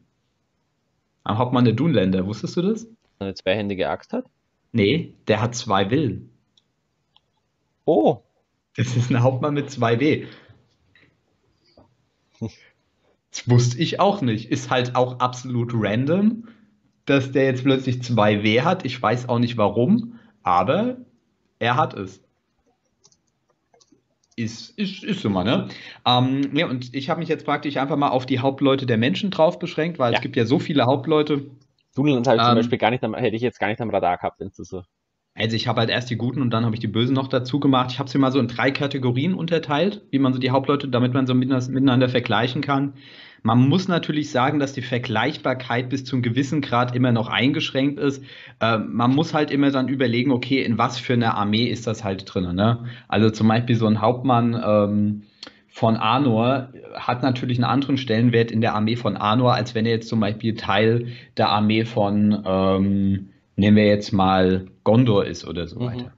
Ja, das ist natürlich klar. Also gehen wir mal ganz, ganz am Anfang auf den Standard-Menschenhauptmann. Was für ein Profil hat der normalerweise? Was stehst du unter Standard-Menschenhauptmann? Also absolut Standard. Ich meine, so ein no- normaler Mensch, ein Menschenkrieger, hat ja normalerweise Der G4, also ganz normal 211 wie hinten. Mut 4, K4, ähm, Stärke 4, Bewegung 6, Mut 4. ja äh, zwei Attacken, zwei Leben und hat V4. Ja, okay, das, das kommt auch schon wieder drauf an. Das, das finde ich, die, die, an der V finde ich, ist es ganz schwer festzumachen, weil es da zu viel Unterschiedliches gibt. Äh, Ja, aber wir, wir gehen jetzt jetzt mal erstmal. Genau, unbewaffnet, Okay, also immer ein Schwert, meistens haben sie ein Schwert und halt, du gehst davon aus, du hast ja normale Grundprofile. Also zum Ja. Beispiel ein Mensch, also ein Menschenkrieger hat meistens K2 bis K3. Die K2, haben mehr K3, Variation. Stärke 3, ähm, äh, Mut 3 meistens, aber wobei der Mut ist auch wieder so eine Sache bei Menschen. Genau, also bei Menschen ist es so, das ist ein Volk im Vergleich zu jetzt zum Beispiel Elben oder Zwergen, da tut die, das Kampfgeschick und der Mut ein bisschen variieren. Es gibt so ein paar Leute, die haben nur Mut 2, beziehungsweise, aber im Standard kannst du eigentlich sagen Mut 3 Mhm. ähm, und K3 und kostet ungefähr so sechs Punkte so in den Dreh. Ja? So, jetzt ist es so, dass ein Hauptmann sich ja normalerweise da, äh, eigentlich dadurch hervortut, dass er Ein immer K plus. Genau, plus eins auf alle Werte. Ein K mehr, Ja. ein Stärke mehr, ein V mehr, ein Mut mehr, ein Attacke, ein Leben mehr und halt ein, äh, zwei Heldentum, ein Schicksal und ein Willenskraft. Das ist praktisch so das Standard-Menschenprofil. Und von den Punktkosten, was gibt, was kostet so ein Standard-Menschenhauptmann normalerweise dann vermutlich? Ich sage einmal wahrscheinlich, Hauptmann der Seestadt Hauptmann kostet glaube ich 35. Und der ist eigentlich schon ziemlich nah dran. Also es, es sind 40 Punkte Ja, ungefähr. Ja, also ein Seestadthauptmann ist tatsächlich mit 40 Punkten, der kostet auch 40 Punkte, nicht 35, sondern 40. Und der kommt ziemlich nah an diese Sache ran. Der hat im Mut weniger, dafür ein V mehr. Und hat er, hat er nicht, mit, äh, kann der, äh, warte, äh, nein, nein, nein, habe mich vertan. Hat Ja. er einen Speer? Nee. Okay, habe mich, ja. Der ist, äh, der, der ist tatsächlich, es ist ein Hauptmann, das ist einer der wenigen Hauptleute, oder eigentlich der einzige Hauptmann, der keine Ausrüstungsoption hat. Mhm. Also der ist Interessant, dass er nicht mal ein Schild nehmen kann eigentlich, weil die Krieger können es. Weil meistens ist der Hauptmann ja das, was, der, was die Krieger äh, können, kann der Hauptmann meistens dann auch. Können die Krieger von Seestadt ein Schild haben? Sicher. Und ein Speer und ein Schild und ein Bogen. Warte mal, ich, ich scroll, ich wollte ja eh hin. Ah, warte mal, da war es gerade. Das ist ja der Vorteil der Überlebenden Nee, von die, Seestadt die, gegen. die, nein, die Überlebenden von Seestadt können ein Schild haben. Achso, du redest vom, vom, vom, äh, vom Hauptmann der Wache. Nee, der Hauptmann von Seestadt. Das andere ist Seestadt Miliz. Ah, ist egal, ja. Also ich meine, ich rede tatsächlich von Lake Town Guard Captain, ähm, nämlich der Seestadt Miliz-Typ, der kann ein Schild bekommen. Ja, von dem, ich, also okay, der, das war es nicht. Für mich ist der Seestadthauptmann immer der, Na- der Überlebende und der andere eben das, der Hauptmann der Wache. Das ist ein bisschen. Okay, jetzt bin ich bei Ja. dir. Ja, nee, und, ähm, und wir gehen jetzt mal nicht alle Profile natürlich durch. Das ist gibt es natürlich werden ganz viele Zahlen, aber ich habe es mal so ein bisschen so in ein paar, ähm, also wir haben jetzt, wir haben 1, 2, 3, 4, 5, 6, 7, 8, 9, 10, 11, 12, 13, 14, 15 unterschiedliche Menschenhauptleute gibt es tatsächlich. Gar nicht mal so wenig. Ähm, und ich habe es mal so in verschiedene Kategorien gemacht. Ähm, und zwar habe ich das so ein bisschen festgemacht. Ähm, also zum Beispiel die erste Kategorie wären halt einfach jene Hauptleute, die man gut miteinander vergleichen kann, ähm, die kein Pferd haben können. Das also kein Reittier, sagen wir kein Reittier. Kein Reittier, genau. Das sind halt einfach praktisch einfach klassische Hauptleute, die meistens dazu dienen, um Truppen anzuführen. Ähm, und einen Marsch einzubringen. Richtig, genau. Und da hast du halt den Seestadt-Hauptmann, also von den der See Lake Town Guard. Äh, ja, den Anor-Captain, Dunland, die Korsan, Tal und Seestadt Miliz. Mhm. Ja, und im Endeffekt ist es, äh, es, es, sind so ein paar interessante Sachen dabei. Ähm, wo ich, also zum Beispiel der, der Anor-Hauptmann ähm, kostet mit 55 Punkten am meisten. Aber meistens sind die, also die sind relativ nah beieinander tatsächlich. Also es gibt, äh, ich muss sagen, es hat mich ein bisschen überrascht, als ich mir die ganzen Sachen angeschaut habe, dass wir wenig Profile hier haben, die, die jetzt irgendwie under- oder overkostet sind. Ja, da ist der Captain halt immer sehr, der ist halt immer sehr im, Mittel, also im Mittelwert, der, die schwankt selten raus. Genau, also ähm, interessant ist, dass du mit Tal, Korsan und Arnor in der, hier in der Kategorie und insgesamt hast, äh, insgesamt hast du sieben Hauptleute der Menschen, die K5 haben können. Das fand ich tatsächlich sehr interessant. Hauptleute meinst du jetzt reine Hauptmänner oder die Könige auch? Nee, reine Hauptleute. Also Tal, Korsan, ja. Arnor haben K5. Arnor, ja, dann, dann Numenor. Numenor, Dol Amros und schwarze Numenorer. Ja. Ähm, und lustigerweise, was mich so ein bisschen gewundert hat, ähm, zum Beispiel jetzt der Korsan-Captain, dass der V4 hat. Das finde ich nämlich seltsam, denn der Typ Weil? hat, ja, der hat keine Rüstung. Ja, ja, aber da, äh, aber man muss dazu sagen, dass die, dass äh, V4 passt, du brauchst ja keine Rüstung. V3 ist Ach, der stimmt, Standard ja, ohne ja, Rüstung. Ja, ja, stimmt, stimmt, ja. Weil die, die normalen, äh, die normalen Kasanen haben ja V3 und ohne Rüstung. Ach ja, warum habe ich. Hä? Verstehe ich jetzt auch nicht, warum ich da jetzt diesen Denkfehler hatte. Warte mal. Vergessen wir ihn. Ja, vergessen wir ihn tatsächlich. Vergessen wir ihn. Der hat, der hat da nichts zu sagen. Es ist nicht, nicht, nichts zu sagen. Nee, aber ähm, es waren so ein paar Sachen, die ich ganz interessant fand, dass der Dunland Typ 2W hat. Das finde ich auch spannend. Ähm, was ich zum Beispiel auch ganz interessant fand, war mal so den Vergleich, ähm, das wäre dann die letzte Kategorie, die, die, die teuerste tatsächlich, der, der direkte Vergleich von Dol Amros und Schwarzen Numenoren. Weil die kosten beide standardmäßig 65 Punkte, was relativ teuer ist, finde ich. Ja, halt, die sind aber auch richtig hart, muss man sagen. Ja, also du hast halt bei beiden V7 und du hast V7, ähm, K5. du hast K5, du hast die Option auf eine Lanze und, eine, und ein Pferd. Sogar Beides ein gepanzertes Pferd, Pferd ja. Beides das heißt, auch ein Schild. Du hast da, da schon mal einen riesen Vorteil. Die sind eigentlich ziemlich kampfsam, ist halt natürlich dazu sagen. Da könnte man fast sogar noch äh, den Numenor Captain dazu nehmen, weil der auch ungefähr auf dem Niveau ist. Ähm, was Damage ja. Output angeht. Ja, ähm, wobei es interessant ist, ähm, wenn man den Numenor Captain, den schwarzen Numenor und den Dol Amros miteinander vergleicht, sieht man, ähm, wie, äh, wie overcosted dann doch der Dol Amros-Typ ist. Wobei das äh, äh, beim Dol Amrod muss man halt wieder dazu sagen, dass der, der profitiert ja wieder von den Fähigkeiten. Von, äh, von Imrail, genau. Ähm, Imrail, äh, Forlong und Co. Ja, vergleichen wir die Sachen mal so ein bisschen. Alle haben K5, alle drei. Ja. Alle haben Stärke 4. Und alle haben, wenn man sie entsprechend ausrüstet, ähm, halt diese V7. Sie haben ja. zwei Attacken, zwei Leben und so weiter. Lanze, Pferd. Genau, Lanze fährt.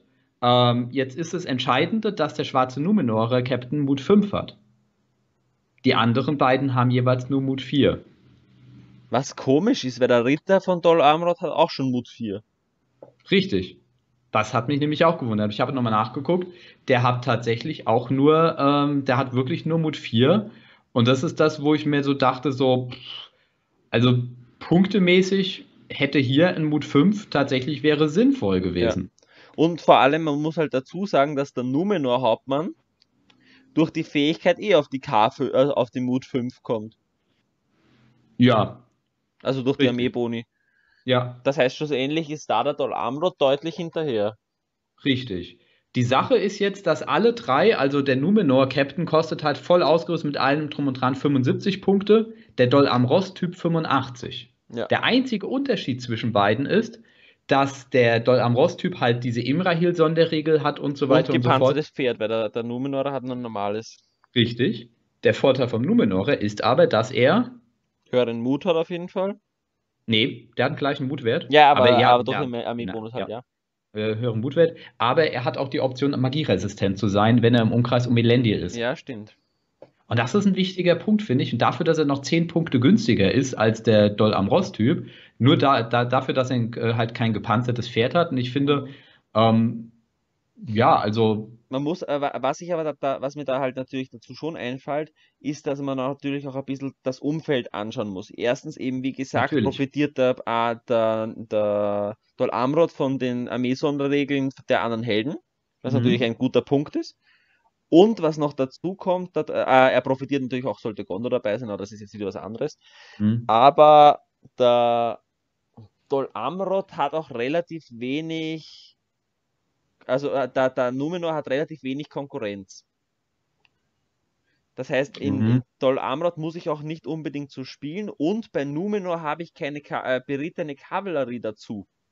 Das heißt, in, in, in, Numenor Captain, auch wenn er sich 10 Zoll theoretisch bewegen kann, wird er immer 6 Zoll gehen, vor allem am Anfang. Weil er Ja. innerhalb der Truppen ist, weil du keinen Zugriff auf eine Kavallerieeinheit hast. Während die Dol Amroth-Ritter natürlich äh, recht cool ist, wenn du die gemeinsam mit dem, mit dem Hauptmann spielen kannst und dadurch eigentlich eine Striking Force hast. Ja, wobei, mein- da, ja, aber da muss man noch mal ein, zwei Sachen einwenden. Das mit dem, mit dem, mit dem, äh, dass du sagst, 10 Zoll dürfen so voran und so weiter, dass dieses Argument zielt halt nur, wenn du entscheidende Mengen an Ritter hast, die Ja. praktisch so schnell nach vorne gehen können. Das heißt so all-mounted oder ein Teil oder sonst wie. Normal habe ich in der Armee so meistens so zusätzlich zu den berittenen Helden zwei, drei weitere Reiter. Eh. Also das Und die kriegst du auch bei Numenor zum Beispiel mit den Bruchtalrittern rein. Als Bündnis, grünes Ja, aber Bündnis das, zum Beispiel. sind wir schon wieder bei Bündnissen. Ja, aber du musst eine Shell halt immer so in sich sehen und das ist dann nicht nur das ähm, an sich, sondern auch insgesamt. Eh, und die Sache ist haben wir da halt, dann wieder den Nachteil, dass der Hauptmann nicht explizit die Ritter anführen kann. das stimmt, aber der Hauptmann hat weniger Alternativen, wie du schon gesagt hast, und ist trotzdem besser als der Doll am Ross-Typ. Das auf jeden Fall. Wobei Dol Amroth ja allgemein ziemlich teuer ist, muss man auch sagen. Das stimmt, aber ich finde, der ist ein bisschen zu teuer. Für, also die Sache ist, wenn du dann noch guckst, der schwarze Numenorer hat einen Mut mehr für die gleichen Punkte, plus er ist halt entsetzlich. Eine Fähigkeit, die immer irgendwie was Das, bringt. das sowieso. Allerdings ähm, fällt mir, dann halt natürlich auch noch auf, wenn du jetzt wirklich in einer Dol Amroth-Liste siehst, hast du meistens, je nach Punkte, weil wenn du den Hauptmann einmal spielst, hast du auf jeden Fall meistens Verlong und, äh, und Imrahil dabei. Mhm. Das heißt, du hast einerseits eine 12 St- Zoll Standarte äh, schon mal dabei. Du kriegst, ich weiß nicht, profitiert der für den Plus 1k im Umkreis?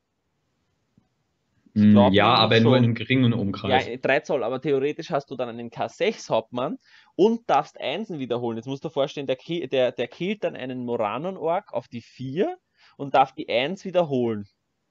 Ja, aber da bist du halt dann tatsächlich ähm, in, ähm, warte mal, hat er das?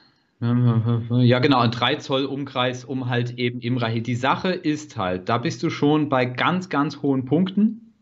Und ähm, ich finde es immer ein bisschen schwierig, äh, wenn man, wenn ein, ein Modell praktisch im Bonus für einen Bonus bezahlt, was es letztendlich nur dann bekommt, wenn, da, wenn ein anderes Modell da ist. Da finde ich eher sinnvoll, wenn die ähm, Kosten bei dem Modell sind, was den Bonus gibt. Also wenn du sagen würdest, gut, Imrahil würde Ja, ich weiß, ich weiß die grundsätzlich, was du meinst. Allerdings ist das ja bei Dol Amroth allgemein so. Ja, weil aber du- das macht's ja, das macht's ja nicht besser. Das nein, ja nein, aber ich, ich, ich, ich meine nur, äh, auch der, auch der Dol Amroth Ritter ist zum Beispiel total überteuert, wenn man einfach so sieht.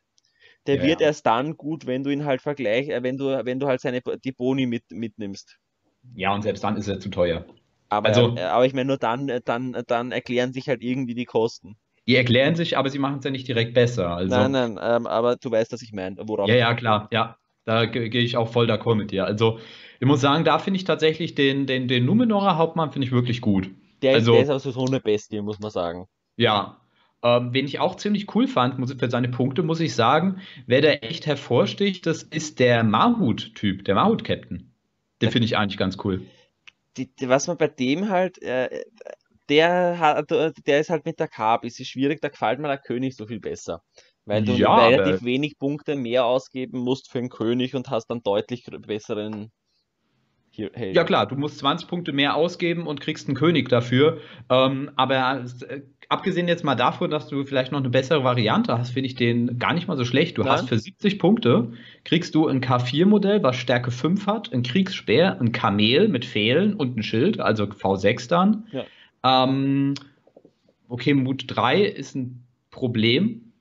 das ist halt auch der Nachteil, dass du ähm, das, da, also sagen wir so, da, wenn wir jetzt die Mahut mal kurz anschauen, ist die Mhm. größte Schwäche der Mahut der geringe Mutwert.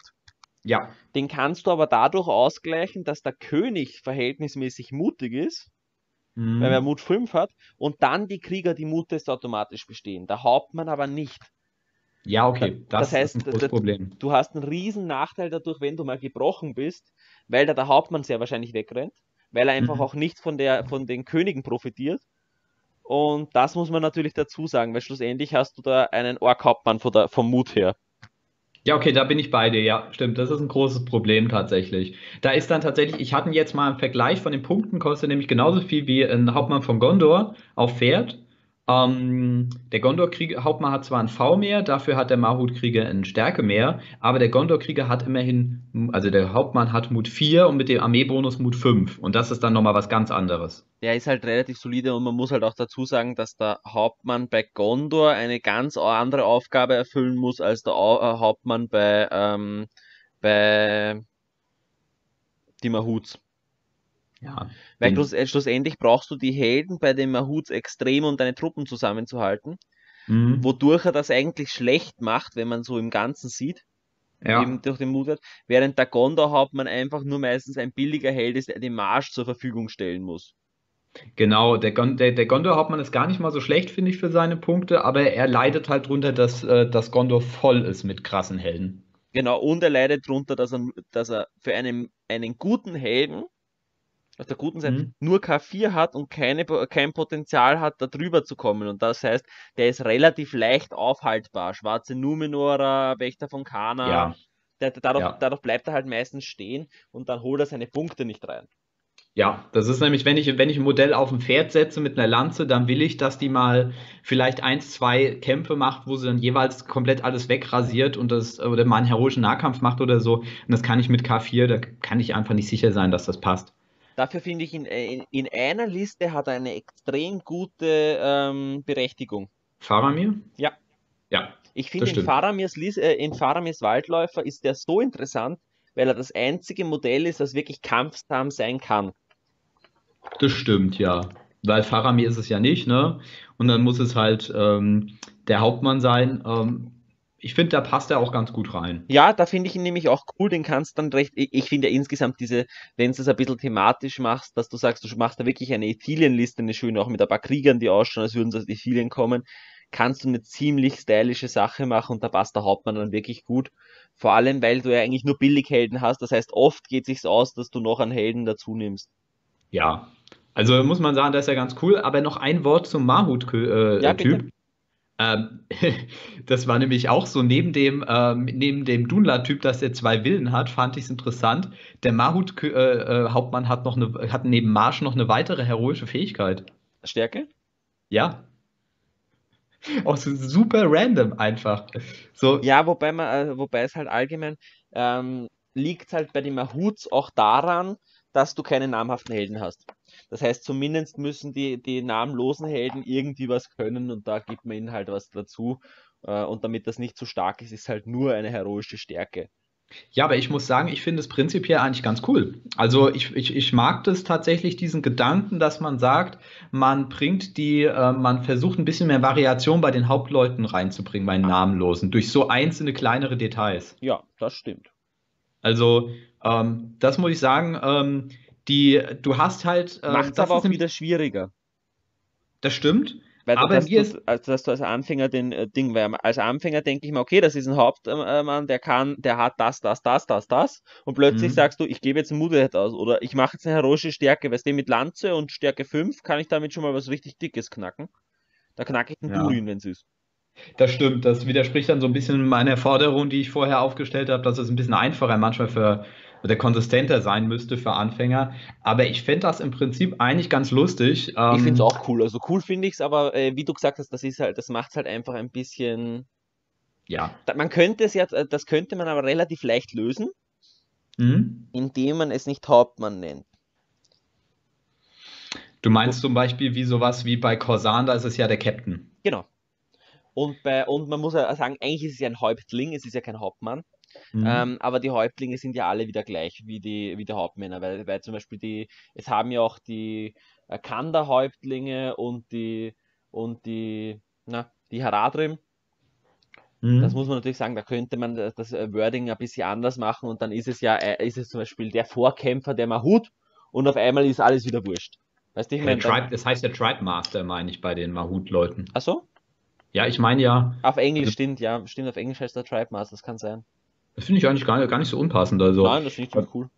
Ja, also so die, die, um, um das nochmal kurz abzuschließen, so die letzten, äh, äh, die, so, was ich auch so in eine, was ich sehr vergleichbar fand, waren tatsächlich der Ostling-Captain, der von Kant, von Rohan, von Harad und von Gondor. Der, der Ostling-Captain finde ich extrem schade, was mit dem gemacht haben. Ja, er ist der halt. War, der war ziemlich gut eigentlich. Und das hat, äh, das war wieder so eine Sache, die hat die Ostling ein bisschen outstanding gemacht, dadurch, dass du einen Helden gehabt hast auf der bösen Seite, einen relativ kleinen, der eine Elbenklinge und einen Hieb hatte. Mhm. Und das macht er jetzt halt überhaupt nicht mehr, weil jetzt macht er genau gar nichts. Jetzt zahlt sich meistens nicht mal aus, dass ich den auf ein Pferd setze, weil in den meisten Fällen hat, de, hat der Gegner sowieso K4 und bremst damit den Ostling-Hauptmann auf. Ich finde, den hätten es auch die Option geben sollen, dass er sich zum schwarzen Drachen aufwertet. Dass er K5 kriegt. Ja, die Sache ist halt, der kostet von den Punkten, ist er jetzt nicht under oder overcost. Er kostet genauso viel, wie er eigentlich kosten müsste von den Werten, die er hat. Ja. Die Sache ist, wenn du ihn zum Beispiel direkt mit dem Gondor-Typ vergleichst, der Gondor-Hauptmann auf Pferd kostet dann fünf Punkte mehr, hat aber halt die Option auf die Lanze und das ändert halt sehr viel. Ja, das ist, ein, das ist ein Riesenunterschied, weil er einfach plötzlich einen Schadensoutput bringen kann. Du hast zwei Attacken mit Stärke 4. Es ist halt jetzt nicht unbedingt. Ja. Ne? Aber, aber du weißt grundsätzlich, was ich meine. Den, der hätte, äh, den hätten es zumindest die Möglichkeit geben, wenn, wenn die Krieger sich aufwerten können. Wieso nicht zum Beispiel auch ein Hauptmann? Dann ist halt, halt plötzlich der Hauptmann der schwarze Drachen und hat halt stattdessen K5 und Mut 5. Ja, ich glaube, dann hätten sie die Sache wäre, wäre immer noch nicht gut, weil dann äh, die, die Aufwertung wäre, wär, glaube ich, nicht mit, hm, mit fünf Punkten mehr, vielleicht mit zehn Punkten mehr. Und dann wäre nämlich, äh, in, ja, okay, fünf Punkte mehr, aber dann als K5. Dann wäre tatsächlich ein, äh, ein Kant-Reiter mit äh, V7. Ein Kant-Hauptmann meinst Ja, ein Kant, genau, ein Kant-Hauptmann mit V7. Ja, aber das fände ich okay. Das fände ich für, für Ostling. Ostlinge haben so nicht unbedingt jetzt dieses Oberding, da müssten wenigstens die Helden was machen und das würde mhm. ein bisschen den Hauptmann wieder interessanter machen, weil schlussendlich, äh, ich, der Hauptmann ist inzwischen jetzt wirklich nur mehr da, dass der einen Marsch macht oder dass er Truppen anführt. Weil wenn ich was Kämpfendes haben will, nehme ich einen Drachenritter und, und Andur und ja, es würde einfach den Hauptmann ein bisschen interessanter gestalten. Ja, also ich, ich hätte es auch lustig gefunden, wenn er seine Axt halt äh, äh, auch einfach auf dem Pferd behalten könnte ja. und die als Elbenklinge zählt. Ich meine, er muss ja nicht mal Marsch können. Ich meine, fehlt aber nicht mal als Elbenklinge. Ja, aber es wäre cool, wenn es so wäre. Ja, die, die, vor allem, das verstehe ich auch nicht. Wieso haben sie das, äh, wieso haben sie das geändert? Die, hat, äh, die hätten es irgendwas Besonderes mit dieser helle Bade, weil die haben, das war das Einzige, was das machen hat, die, die das machen können. Da ja. hätte man irgendwelche Special Things mit dieser verdammten helle Bade machen können. Ja, aber stell dir mal vor, wenn der jetzt wirklich auf dem Pferd noch die helle Bade haben könnte, dann, okay, er wäre immer noch nicht mega, aber das Coole wäre, er könnte trotz K4 immer noch versuchen, irgendwie in Truppen reinzugehen, weil ja. er dann hoffen könnte, bei einem Roll-Off sozusagen den zu gewinnen mit der höheren Chance. Genau. Das, es wird zumindest irgendwas, äh, irgendwas ausmachen. Ja, das ist halt die Sache, ne? Hm, ja, also was gibt's jetzt noch? Ich meine, so der Rohan-Typ, den müssen wir gar nicht so richtig besprechen. Der wird halt dadurch krass, dass er halt theoretisch Stärke 5 bekommt beim Anreiten und ähm, K5 kriegt. So und K5 bekommt, sobald Theoden dabei ist, äh, Pferdeherr auch noch ist, ähm, einen Bogen automatisch dabei hat. Der ist gar nicht so schlecht, muss ich sagen. Also, Nein, er ist, vor allem in der legendären Legion ist er ziemlich geil, weil, weil er die wichtige K5 mitbringt. Ja, also du kriegst für 65 Punkte ein berittenes Modell mit Schild, äh, schwere Rüstung, Pferd, also der hat dann V7, kann einen Bogen einsetzen, hat, kann eine Axt haben. Der Rohan Hauptmann, der ist gut geworden. Das muss man wirklich sagen. Also der ist nicht schlecht. Ja, Ähm. der, gefällt mir, der gefällt mir auch ganz gut, leider. Ich habe mir ja mal einen, einen Second-Hand bestellt und dann habe ich nur den zu Fuß bekommen. Ich habe mich so aufgeregt. Äh, ja, also da ist halt tatsächlich, da stinkt der Harald Hauptmann ein bisschen ab gegen, muss ich sagen. Der hat zwar einen Kriegsspeer im Vergleich, aber Nur Ich hab K4 jetzt- ohne Möglichkeit, dass es aufwertet. genau, hat nur nur V5. V5. V5. Und die Sache ist, er hat zwar, ähm, du kannst ihm zwar einen Bogen geben, aber dann kostet halt nochmal 5 Punkte mehr, das trifft halt nur auf die 4. Ist ein Stärke 2 Bogen auf Ja. die 4. Finde ich immer so ein bisschen so, boah, bei so, weißt du, so ein Gondor-Hauptmann oder so ein Arnor-Dude oder sonst was, auf die 4 treffen, Stärke 2 Bögen. Ey, Das, nee. das mache ich immer erst bei, bei hohen Punkten, wobei beim Haradrim mache ich es noch eher, weil der sowieso keinen Zugriff auf ein Schild hat. Ja, aber es kostet halt 5 Punkte mehr, da kriegst du auch fast einen Haradrim für. Eh, Bogen. aber wenn ich jetzt sage, ich habe zum Beispiel alle Trupps voll und mir bleibt irgendwo genau fünf Punkte über, dann kann ich es einmal machen. Dann gebe ich Sula dann den Bogen für einen Fünfer.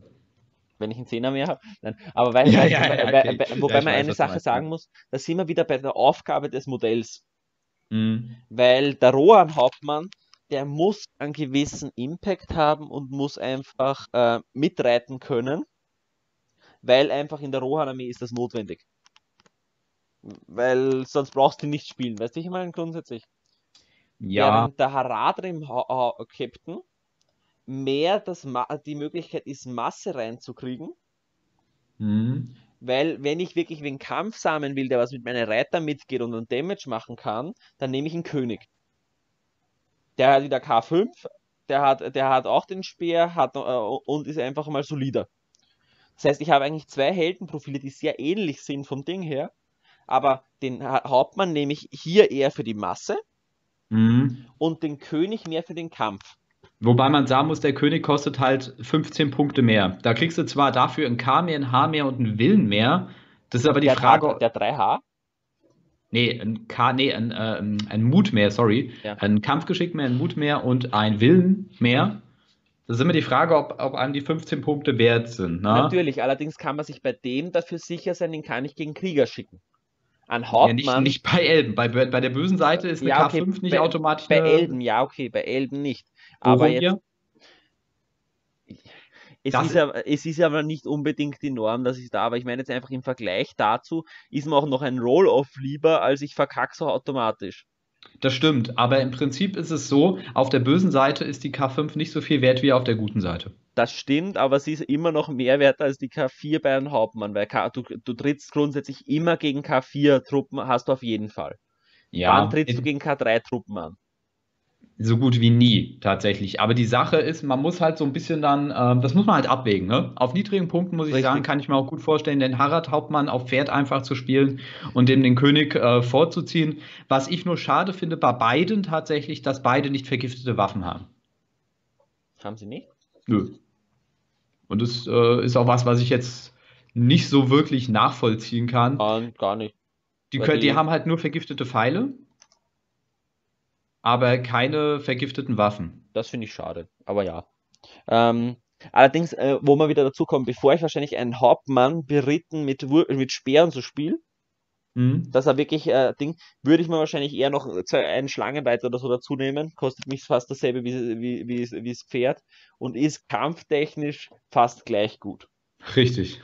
Und Ja. deswegen finde ich halt einfach den Hauptmann nicht interessant, was das angeht.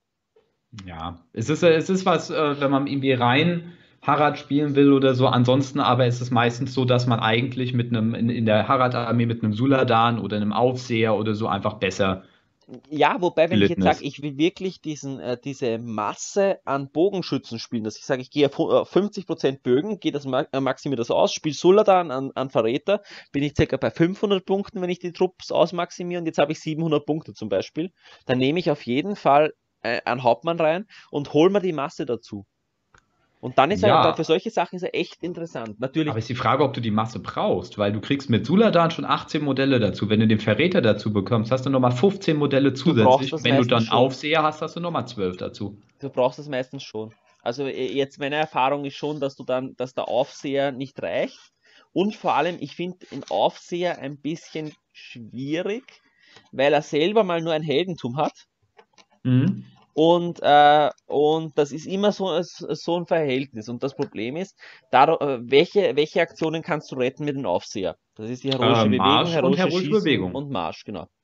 Ja. Ähm, Und jetzt habe, ist eigentlich der einzige Held, den ich für das gerne nehme, der Aufseher selbst.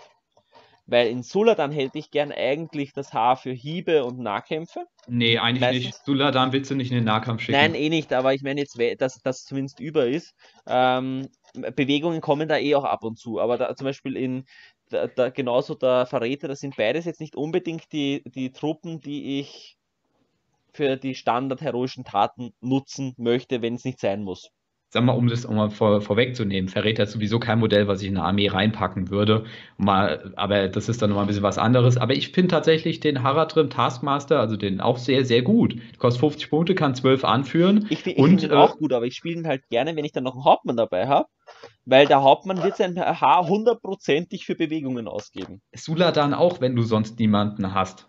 Eh, aber das ist halt das, äh, da, da, das ist halt das, wenn ich niemanden anderen habe, aber im Normalfall habe ich halt irgendwen dabei, Aber der halt, Hauptmann kostet dich, um das nochmal zu sagen, der Hauptmann kostet dich genauso viel wie der Haradrim Taskmaster. Der Haradrim muss nur einen Haar wiedergeben und hat dann genauso viel Haar praktisch in die Liste reingebracht, wie der, wie der Haradrim tut.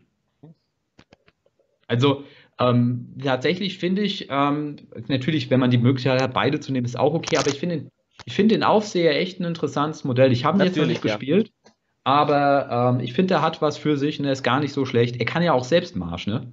er Also, kann selbst auch Marsch. Äh, das einzige problem war wirklich, was ich oft gemerkt habe, ähm, du musst extrem mit der Positionierung aufpassen bei ihm. mhm. Er stirbt verdammt schnell. Der, der verreckt da in 0, nix, weil normalerweise musst du den noch irgendwo solide stehen V5 haben. immerhin. Der Ja, eben. Haradrim Hauptmann hat auch nicht mehr. Eh nicht, aber da, beim Haradrim Hauptmann, der hat meistens kein Haar mehr, wenn er stirbt. Der Haradrim Taskmaster hat auch nur ein Haar. Wahrscheinlich Nein, wird nein, meist. aber den will ich lange am Leben haben, damit, das Haar, damit er das Haar für die anderen zurückholt. Ja, den hast du halt meistens in der, in, in der Bannerreichweite vom, äh, vom äh, Suladan. Und ähm, ja, es ist Also halt die Sache, in, ne? in meine Spiel, ich, ich habe ja, ich hab ja beides oft gespielt und so und in meiner Erfahrung ist der Taskmaster erst dann gut, wenn du drei andere Helden hast. Weil, er, weil erst dann genug Potenzial da ist, alles wiederzuholen. Dann Das finde ich ihn immer interessant. Ja, ich würde ihn auch schon bei zwei weiteren Helden interessant finden, aber das ist halt so eine Sache, muss man einfach mal schauen, ne? Also, ich meine, ich werde sowieso in nächster Zeit keine reine Harad-Armee spielen, ähm, aber ich finde ihn eigentlich ganz gut und ich finde das Gute, ähm, dass er auch nicht nur auf Haradrim-Helden beschränkt ist. Das hätte ich mir nämlich Nicht? bei, bei GW auch noch vorstellen können. Der ist auf Äh, alle. Doch, das ist nur, nur fraktionsintern. Nein, each time a friendly hero model. Ich bin mir ganz sicher, dass der nur äh, intern ist. Nein, hier steht a friendly hero model. Muss ich Wo jetzt sechs schauen? Ich hab's, warte, hab ich's Ah, dazu? from, from the same army list. Okay, Ja, ich hab's falsch gelesen. Gut. Weil der, Ah, weil der, das ist, schade. ja- da haben wir gerade gedacht, das ist ganz sicher nicht so, dass das Stimmt, ja, ja, stimmt, das wäre dumm. Ja, stimmt, dann würde nämlich genau das gleiche gespielt werden wie früher. So von wegen irgendwie, äh, früher war es dann so zwei Nazguls und ein Taskmaster. Ja, irgend sowas, das wäre das wär zu heftig. Stimmt, drum- ja, ja, Quatsch, ja. Dann könntest du den spielen mit Sauron. Oder so. Nein, es ist kein grünes Bündnis, ist, kein, ist gleich ein rotes Bündnis. Rotes Ja, oder grün. abgesehen mal davon. Ah, ne? rot oder gelb. Und den Armeebonus von Sauron willst du nicht hergeben. Mm, kommt drauf an, wie viele Modelle du zockst, ne? Eh, aber Wenn du da, so dass, du nicht, dass du nicht gebrochen, ge- als gebrochen gelten kannst, ist schon verdammt geil. Weil, weil das Problem ist, sobald du nicht gebrochen ist, lassen wir Sauron links liegen. Ja, den lasse ich immer links liegen. Nein, aber weißt du, äh, du- irgendwann, wenn, wenn du All Hero spielst und du willst den Gegner brechen oder sonst irgendwas, dass du einfach Punkte generierst, dann musst du irgendwann auf Sauron drauf. Das stimmt. Und das Ja. ist halt, äh, und sobald du halt gelb oder rot spielst, ist es weg. Ja. Und, das, und das ist halt dann irgendwo, wo man denkt, naja, brauche ich dann wirklich Sauron? Ja, aber bevor wir uns da jetzt in einzelne Armeelisten verlieren, Mhm. ähm, wir haben uns ein bisschen mal die Hauptleute angeschaut. Also wie gesagt, das soll einfach nur mal so äh, spaßmäßig, man geht mal so, vergleicht mal ein paar Profile miteinander. Die Sache ist, man kann schwer Modelle im 1 zu 1 vergleichen, weil man muss immer die gesamte Armeeliste Ja. betrachten und wie du jetzt auch schon ein paar Mal gesagt hast, immer, was für eine Aufgabe hat ein Hauptmann in der jeweiligen Armee. Ähm, aber zumindest kann man mal so, kriegt man so einen kleinen Einblick mal ein bisschen Genau. rein. Und so eine Sache kann man jetzt dann zum Beispiel auch nochmal anwenden. Ich habe es jetzt auch für die Könige der Menschen mal gemacht. Mhm. Na, einfach mal miteinander verglichen. Und da sieht man auch, was für unterschiedliche Aufgaben diese Sachen jeweils übernehmen. Man muss halt dazu sagen, jetzt zum Beispiel bei den bösen Königen, bis auf den König von Harad, Ja, ähm, sind es eigentlich immer Armeeanführer. Das heißt, da haben wir keinen namhaften Helden und Mhm. entsprechend übernimmt das stärkste namenlose Modell hier diese Aufgabe und entsprechend ist der deutlich stärker als ein normaler namenloser Held. Muss man sich einfach mal im Vergleich setzen. genau. Deswegen sind halt auch, äh, ist halt der Mahut-König und der Kandische König zwei absolute Viecher, während der Gondor-König eher so ein netter kleiner Supporter ist, den man mitnimmt, wenn man, wenn man irgendein Sonderbündnis spielt oder sowas. Ey, du, so klein ist der gar nicht. Wir vergleichen, wir gehen jetzt mal ein bisschen in die Punkte Ein rein. kleiner Faramir. Äh, ja, ja, tatsächlich. Ähm, wir vergleichen es einfach mal und dann, ähm, und dann sehen wir mal, wo die großen Unterschiede sind. Ne? Also, was für gemein gehen wir erstmal auf die Gemeinsamkeiten. Gemeinsam haben sie alle, dass sie alle Mut 5 haben. Ja, dann, er- dann, dass sie zwei Willen haben. Äh, ja, und sie haben alle K5. Jo, gut. Sie haben alle zwei Heldentumspunkte und sie haben alle ein Schicksal. Ja, also, das ist so normal. Normalerweise ist das so das Grundprofil von einem, äh, von einem König im Vergleich zum Hauptmann. Du hast ein K mehr, man hat einen Mut mehr und man hat ein W mehr. Genau, das ist so das Hauptding eigentlich meistens. Richtig. Das ist so das Standard-König-Profil, was man jetzt hier hat. Jetzt ist die Sache, ähm, dass sie interessanterweise äh, alle unterschiedliche ähm, heroische Taten haben. Was ich, was ich auch sehr interessant finde. Und jetzt machen wir noch eine kleine Raterunde, Michi. Was für heroische Taten kann der Gondor-König? Der Gondor-König kann einen Marsch und Mhm. ich behaupte eine heroische Entschlossenheit. Nee. Ähm, dann eine heroische. Es ist kein Hieb. Nee, das nicht. Das wäre krass. Es ist. Es, boah, was habe ich noch für Entschlossenheit? Ist nicht. Also vermute ich vielleicht eine heroische Verteidigung. Richtig. Ja, das wusste ich vorher tatsächlich auch nicht. Ist mir auch letztens erst aufgefallen. Ist gar nicht mal so schlecht. Also der kann Marsch und Verteidigung. Ja. Ähm, finde ich ganz cool, muss ich sagen. Ähm, Verteidigung, finde ich, gleicht manchmal einfaches aus, wenn, eine, wenn ein Modell keine, kein Hieb kann, Ja. weil äh, du immerhin dann ein Modell mal aufhalten kannst. Genau, zum Tanken zum, ist, es, ist es ganz interessant, beziehungsweise auch, er ist ja immerhin ruhmreich und wenn ich ihn dann verbünd, kann ich ihn zum Armeeanführer machen und dann hat er zumindest noch die heroische Verteidigung, dass er länger überlebt. Und kann Ja. vielleicht ein anderes Modell aggressiver spielen, zum Beispiel bei Eol. Dass ich Richtig, Eol zum genau. Armeeanführer mache, damit der länger überlebt, äh, damit er, damit der mehr aggressiver spielen kann. Genau, das habe ich jetzt immer gemacht, dass Eol nicht der Armeeanführer war, sondern ein König von Gondor. Der hat ja auch einen Großteil der Truppen reingebracht, also war es jetzt nicht so unthematisch. Und ähm, Ja, vor meine, allem er Eol ja, er war ja zu der, kann man ja sagen, war ja auch eine Zeit lang eigentlich nur ein Gefolgsmann von Gondor. ja, Also richtig. dem her. Und vor allem zu Zeiten von Earl haben sie ja noch den, den Bündnisvertrag gültig gehabt, sozusagen, also den verpflichtenden. Genau, ja. Ähm, gehen wir mal weiter zum König von Harad. Was kann der so? Der König von Harad kann ebenfalls den Marsch Ja. Und jetzt unwahrscheinlich eine heroische Zielgenauigkeit. Nee. Das wäre sogar cool, Das wenn er das ziemlich könnte. cool, nämlich. Das würde nämlich ganz gut reinpassen. Ähm, Weißt du, was lustig ist? Er wäre dann das einzige Modell in der Harad-Liste, das heroische Zielgenauigkeit könnte. nein, Suladan kann es auch. Nein. Suladan hat Marsch, Hieb, äh, eine Entschlossenheit und Challenge. Also Heroic Resolve, Heroic March, Heroic Strike und Heroic Challenge. Der kann aber keine Zielgenauigkeit. Also du hast kein, das fällt mir jetzt auch gerade auf, du hast in Harad, also vielleicht hat der, vielleicht hat ja hier der, der Mahut ähm, Kriegsfürst. Aber ansonsten sehe ich Ja, aber bei der Kra- Kriegsfürst ist nicht in Harad. Ja, also ja, stimmt, ja. Aber hier sehe ich jetzt kein Modell, was heroische Zielgenauigkeit hat. Das ist halt nämlich bitter. Hm. Dann wäre der krass. Fuck.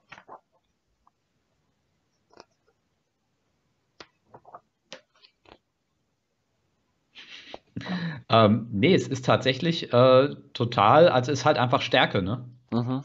Also heroischer Marsch und heroische Da merkt man halt den Unterschied zwischen einem defensiven Volk und einem offensiven Volk. Ja, genau. Ja, das ist, Harald, äh, der Haradrim-König ist ja auch eher so eine Art kriegerischer König und so weiter, während der König von Gondor ja eher so auch eine, eine Art richtiger, so, politischer Herrscher eigentlich Genau. ist. Ne? Es ist sowieso die Sache, ob so ein König von Gondor oder so ein Truchsess tatsächlich in den Kampf direkt einschreiten würde oder ob er nicht eher sozusagen jemand ist, der das eher den Leuten auf dem Schlachtfeld ähm, überlässt und dann eher so der Anführer ist. Ja. So, gehen wir mal weiter. König von Mahut, was kann der so für, für äh, Der kann den Hieb, ja und? die Stärke. Richtig, genau. Und der König von Kant? Der kann ebenfalls den Hieb Ja, und den Marsch. ja und? Der kann noch eine dritte Sache. Stärke. Nee, Entschlossenheit. Okay. Stärke, so alle können Stärke. Das, äh, brauchen wir ja eigentlich auch nicht. Ähm, alles ganz interessant, muss man sagen. Und äh, da, also, äh, dass man praktisch alle möglichen Sachen mal hat: dreimal Marsch, dreimal Stärke, zweimal Hieb. Ähm, da gibt es halt nicht so wirklich so eine richtige Konsistenz bei den Königen der Menschen. Ja, Ich wobei halt, äh, ich finde schon, äh, zumindest was den Hieb angeht, den Hieb haben die Fraktionen, die keine namhaften Helden haben. genau, und das ist aber auch wichtig so. Genau, auch weil sonst hast so. du keine Möglichkeit auf einen Hieb und hast nie eine Chance, dass die, an- äh, dass die an Aragorn oder so knacken. Ich bin ziemlich sicher, dass sie den König der Mahut ursprünglich auch noch einen Marsch geben wollten, aber sich dann dachten, Hieb, Marsch, Stärke ist vielleicht ein bisschen krass auf den. Und dann Wobei, haben sie, ja, ich, ich hätte es jetzt okay gefunden. ich hätte es auch nicht schlimm gefunden, weil vor allem, du wirst den Marsch dann trotzdem nicht mit dem König ansagen. Weil Mhm. du den, den brauchst du extrem, den musst du extrem offensiv spielen und der braucht dann einen Nahkampf, der muss einen Nahkampf ansagen können, der muss einen Hieb ansagen können, das heißt, den, den macht eh nicht gleich durch sowas leer. Richtig, ja. Also, ähm, aber gehen wir nochmal ganz kurz auf die Punktkosten ein, weil du nämlich meintest, der König von Gondor wäre so ein kleiner im Vergleich zum König der Mahut. Sie kosten nur 10 Punkte Unterschied. Also ein voll ausgerüsteter König von Gondor und ich habe ihm jetzt kein gepanzertes Nein, Pferd gegeben, kleinen sondern meine ich im normales. Sinne von wie Kampfsam.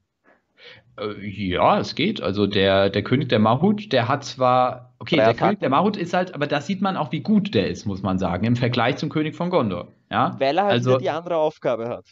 Weil er da mehr ja, ja, ja, aber äh, nee, unabhängig von, von wegen mit anderer Aufgabe, ja oder nein, Okay. ähm, kann man hier beim direkten Vergleich sehen, dass der König von Gondor ein bisschen schlechter ist als der König von der Mahut.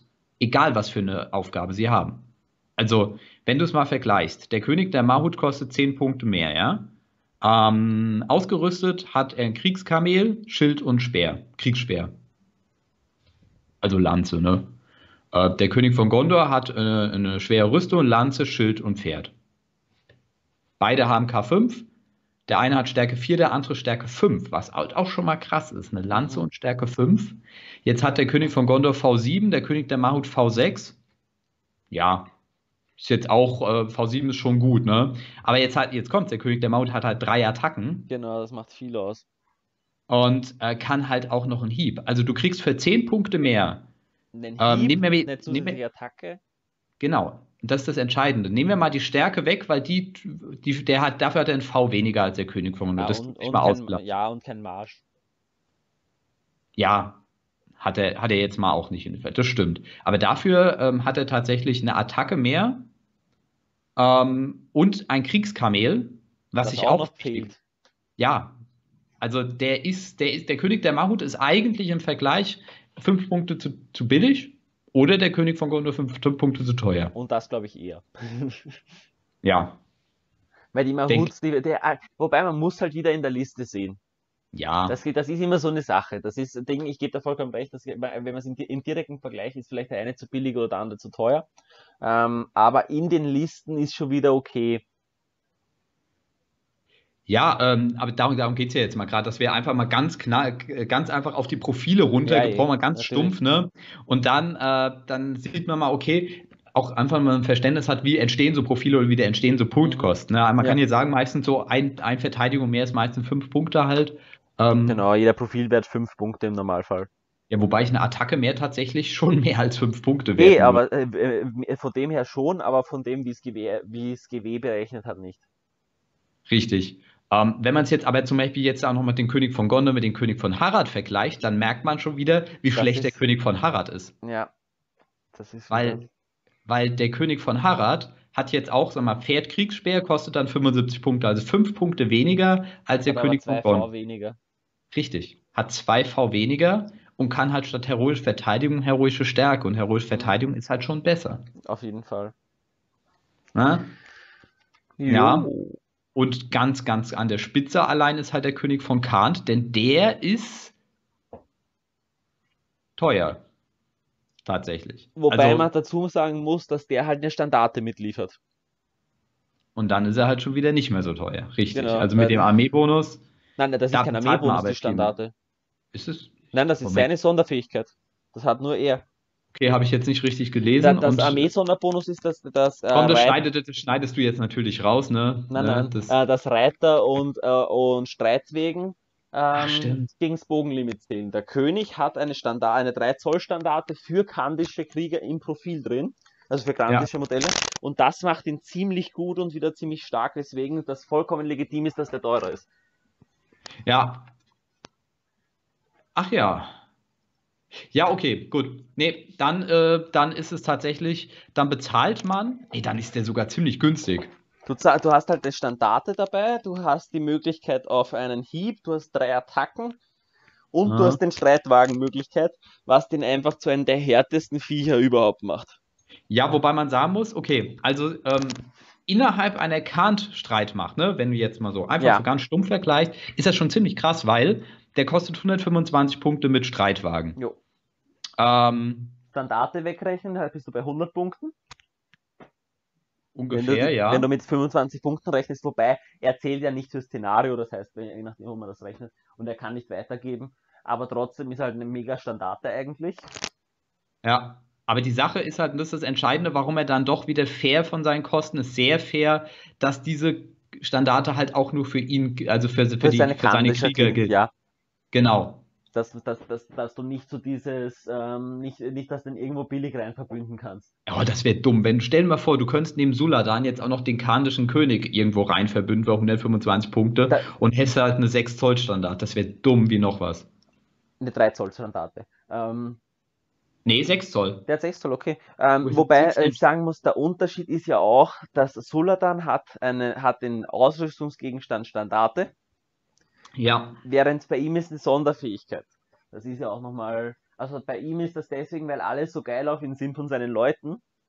Und beim Suladan ist, weil er tatsächlich eine Standarte hat. Und das finde ich schon cool vom Unterschied her. für Szenarien ist das mal ganz, äh, ist, Ja. ist das mal ganz interessant, äh, muss man sagen. Aber stell dir das einfach mal vor, wenn das so wäre, dann wäre der halt wirklich, also da muss man sagen, da haben sie sich, ähm, da gibt es immer wieder Momente, wo ich plötzlich merke, okay, auch vorhin das mit dem, äh, mit dem äh, Antreiber, wo man merkt, da haben sie sich Gedanken gemacht. Ja. Ne? Ähm, das ist, äh, sonst wäre das, also das sind so Momente, wo man merkt, okay, da haben sie vom Balancing tatsächlich wirklich ganz gute, ganz gute Punkte getroffen und sich gut. Ja, nee, dann haben wir das tatsächlich mit diesen namenlosen äh, Hauptleuten einfach mal abgeschlossen, was man halt mal machen könnte, irgendwann, wenn man Spaß hat. Man kann es, wir hatten es ja mal mit den Elbenkriegern, haben wir ja, äh, die Elbenhauptleute haben wir ja miteinander verglichen Mhm. gehabt. Ähm, Irgendwann ja. kommen die Zwerge. Ja, warum nicht, ne? Also, da gibt es ja auch ein paar, so drei, vier Stück oder so, wo man miteinander vergleichen kann. Und sogar mehr. da, ja, aber da kann man es auch besser miteinander vergleichen, weil tatsächlich bei den Menschen, da habe ich mir jetzt gerade das Volk ausgesucht, was am variantenreichsten ist tatsächlich. Meinst du jetzt Gondor? Oder- Nee, ge- generell Also, die also Menschen. Menschen meinst du ja. ja. Ja, weil da, da, da kann man echt das schwierig miteinander vergleichen. Weil Ähm, du halt auch so viele verschiedene Spielstile hast, während die Zwerge alle sehr ähnlich sind, die sind alle relativ defensiv und langsam. Richtig, genau. Ähm, die ähneln sich tatsächlich in vielerlei Hinsicht. Und äh, das war aber mal ganz interessant, mal so eine kleine Reise so ein bisschen durch die Profile zu machen und mal zu, äh, noch zu sehen, okay, was für, da kann man auch so ein bisschen den Stil von den Armeen tatsächlich daran erkennen. Ja. Das ah. haben schon immer ganz cool gemacht, dass ein König nicht ein König ist. Genau. So, wir sind jetzt bei gut zwei Stunden. Ja. Ähm, theoretisch hätte ich noch ein, zwei äh, Themen, die man mal nehmen könnte, aber die können wir auch einfach, einfach fürs nächste Mal. Genau, die rennen uns ja nicht okay. weg, sind jetzt eigentlich ja. bei einer guten Zeit. Ich würde sagen, wir lassen es einmal für heute. Ja. Ähm, und vor allem, wir wollen ja, äh, es soll ja spannend bleiben für alle, ihr wollt, sollt ja wieder einschalten. Das heißt, wenn euch das jetzt interessiert, was da also noch für zwei Sachen dabei sind, dann schaltet es beim nächsten Mal ein. Genau, und es hat tatsächlich äh, Nee, ich gebe keinen Tipp. Ich gebe keinen Tipp. Ja.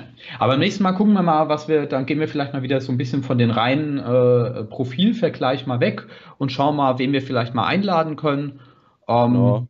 Könnt ihr mal, wie gesagt, immer mal ähm, uns Rückmeldung geben, ähm, was für Bereiche ihr gerne mal hättet, wo wir mal drüber sprechen könnten. Wir haben jetzt Turniere gehabt, wir wollten eigentlich Gelände machen, das ist irgendwie ein bisschen nach hinten äh, in die Hose gegangen. Aber wenn euch irgendein Thema jetzt mal total interessiert, das kann ja auch sein äh, Bemalung, ähm, wir haben auch schon mal überlegt, Second-Hand-Markt, da würden mir ja auch ein paar Leute einfallen, die was man da auf jeden Fall einladen könnte, die sich einfach recht gut auskennen. Da hätte ich ein, zwei Leute in der Hinterhand. Also wenn euch sowas interessiert, schreibt es in die Kommentare und wir werden sowas machen. Ja, gucken wir einfach mal. Ne? Wir, äh, ich denke mal, Themen gibt es ja genug und ähm, ja, dementsprechend würde ich einfach Wie mal sagen. Ist, ist Umbauen zum Beispiel? Ähm, was sind die Grenzen des Umbauens? Äh, die Grenzen des Umbauens werden definiert durch, die, durch das Modell, was du umbauen willst. Ja, aber ich meine jetzt im Sinne von, ähm, welche Modelle sollte man umbauen und welche nicht. Zum Beispiel, da fangen wir, äh, das ist jetzt was, ähm, da habe ich schon mal mit Antonio drüber geredet. Ähm, Moranon Hauptleute. Also ich rede jetzt nicht von Hauptmännern, sondern wirklich alle Helden des, der Moranon Orks. Mhm. Solltest du die noch umbauen oder nicht? weil ähm, weil der sowieso meistens schon einen schlechten Unterschied hast optisch, weil es schon so, so, schon so versinken in den normalen Moranons. Ja. Und ob du dann noch wirklich umbauen solltest, dass du einen normalen Moranon als Basis nimmst oder ob nicht wirklich die, die bekannte Pose besser ist. Und das wäre natürlich auch mal eine Diskussionssache, welche, welche Sachen da wie gut und sind und so weiter. Ja, ja, da kann man, finde ich, äh, da bin ich halt ein Freund, da kann man sehr viel äh, von, für die Bases, da kann man sehr viel durch Bases auch rausholen. Um mal so einen Farbklecks mal irgendwie reinzubekommen. Das, ähm, da bitte hat man schon verschiedene Möglichkeiten. Aber das können wir auf jeden Fall beim nächsten Mal gerne nochmal ansprechen. Mhm. Ähm, bis dahin bedanke ich mich dann einfach mal fürs Zuhören. Ne? Genau, und, danke, dass ihr äh, eingeschaltet habt, für euer Interesse. Genau. Ich hoffe, der genau. Podcast gefällt euch und, und bringt euch beim Malen weiter. Richtig. Beim Hobbyzieren. Ja, beim Hobbyzieren. Wir hören uns dann beim nächsten Mal und bis dahin vergesst niemals das zweite Frühstück, ne? Genau, Mahlzeit. Tschüss.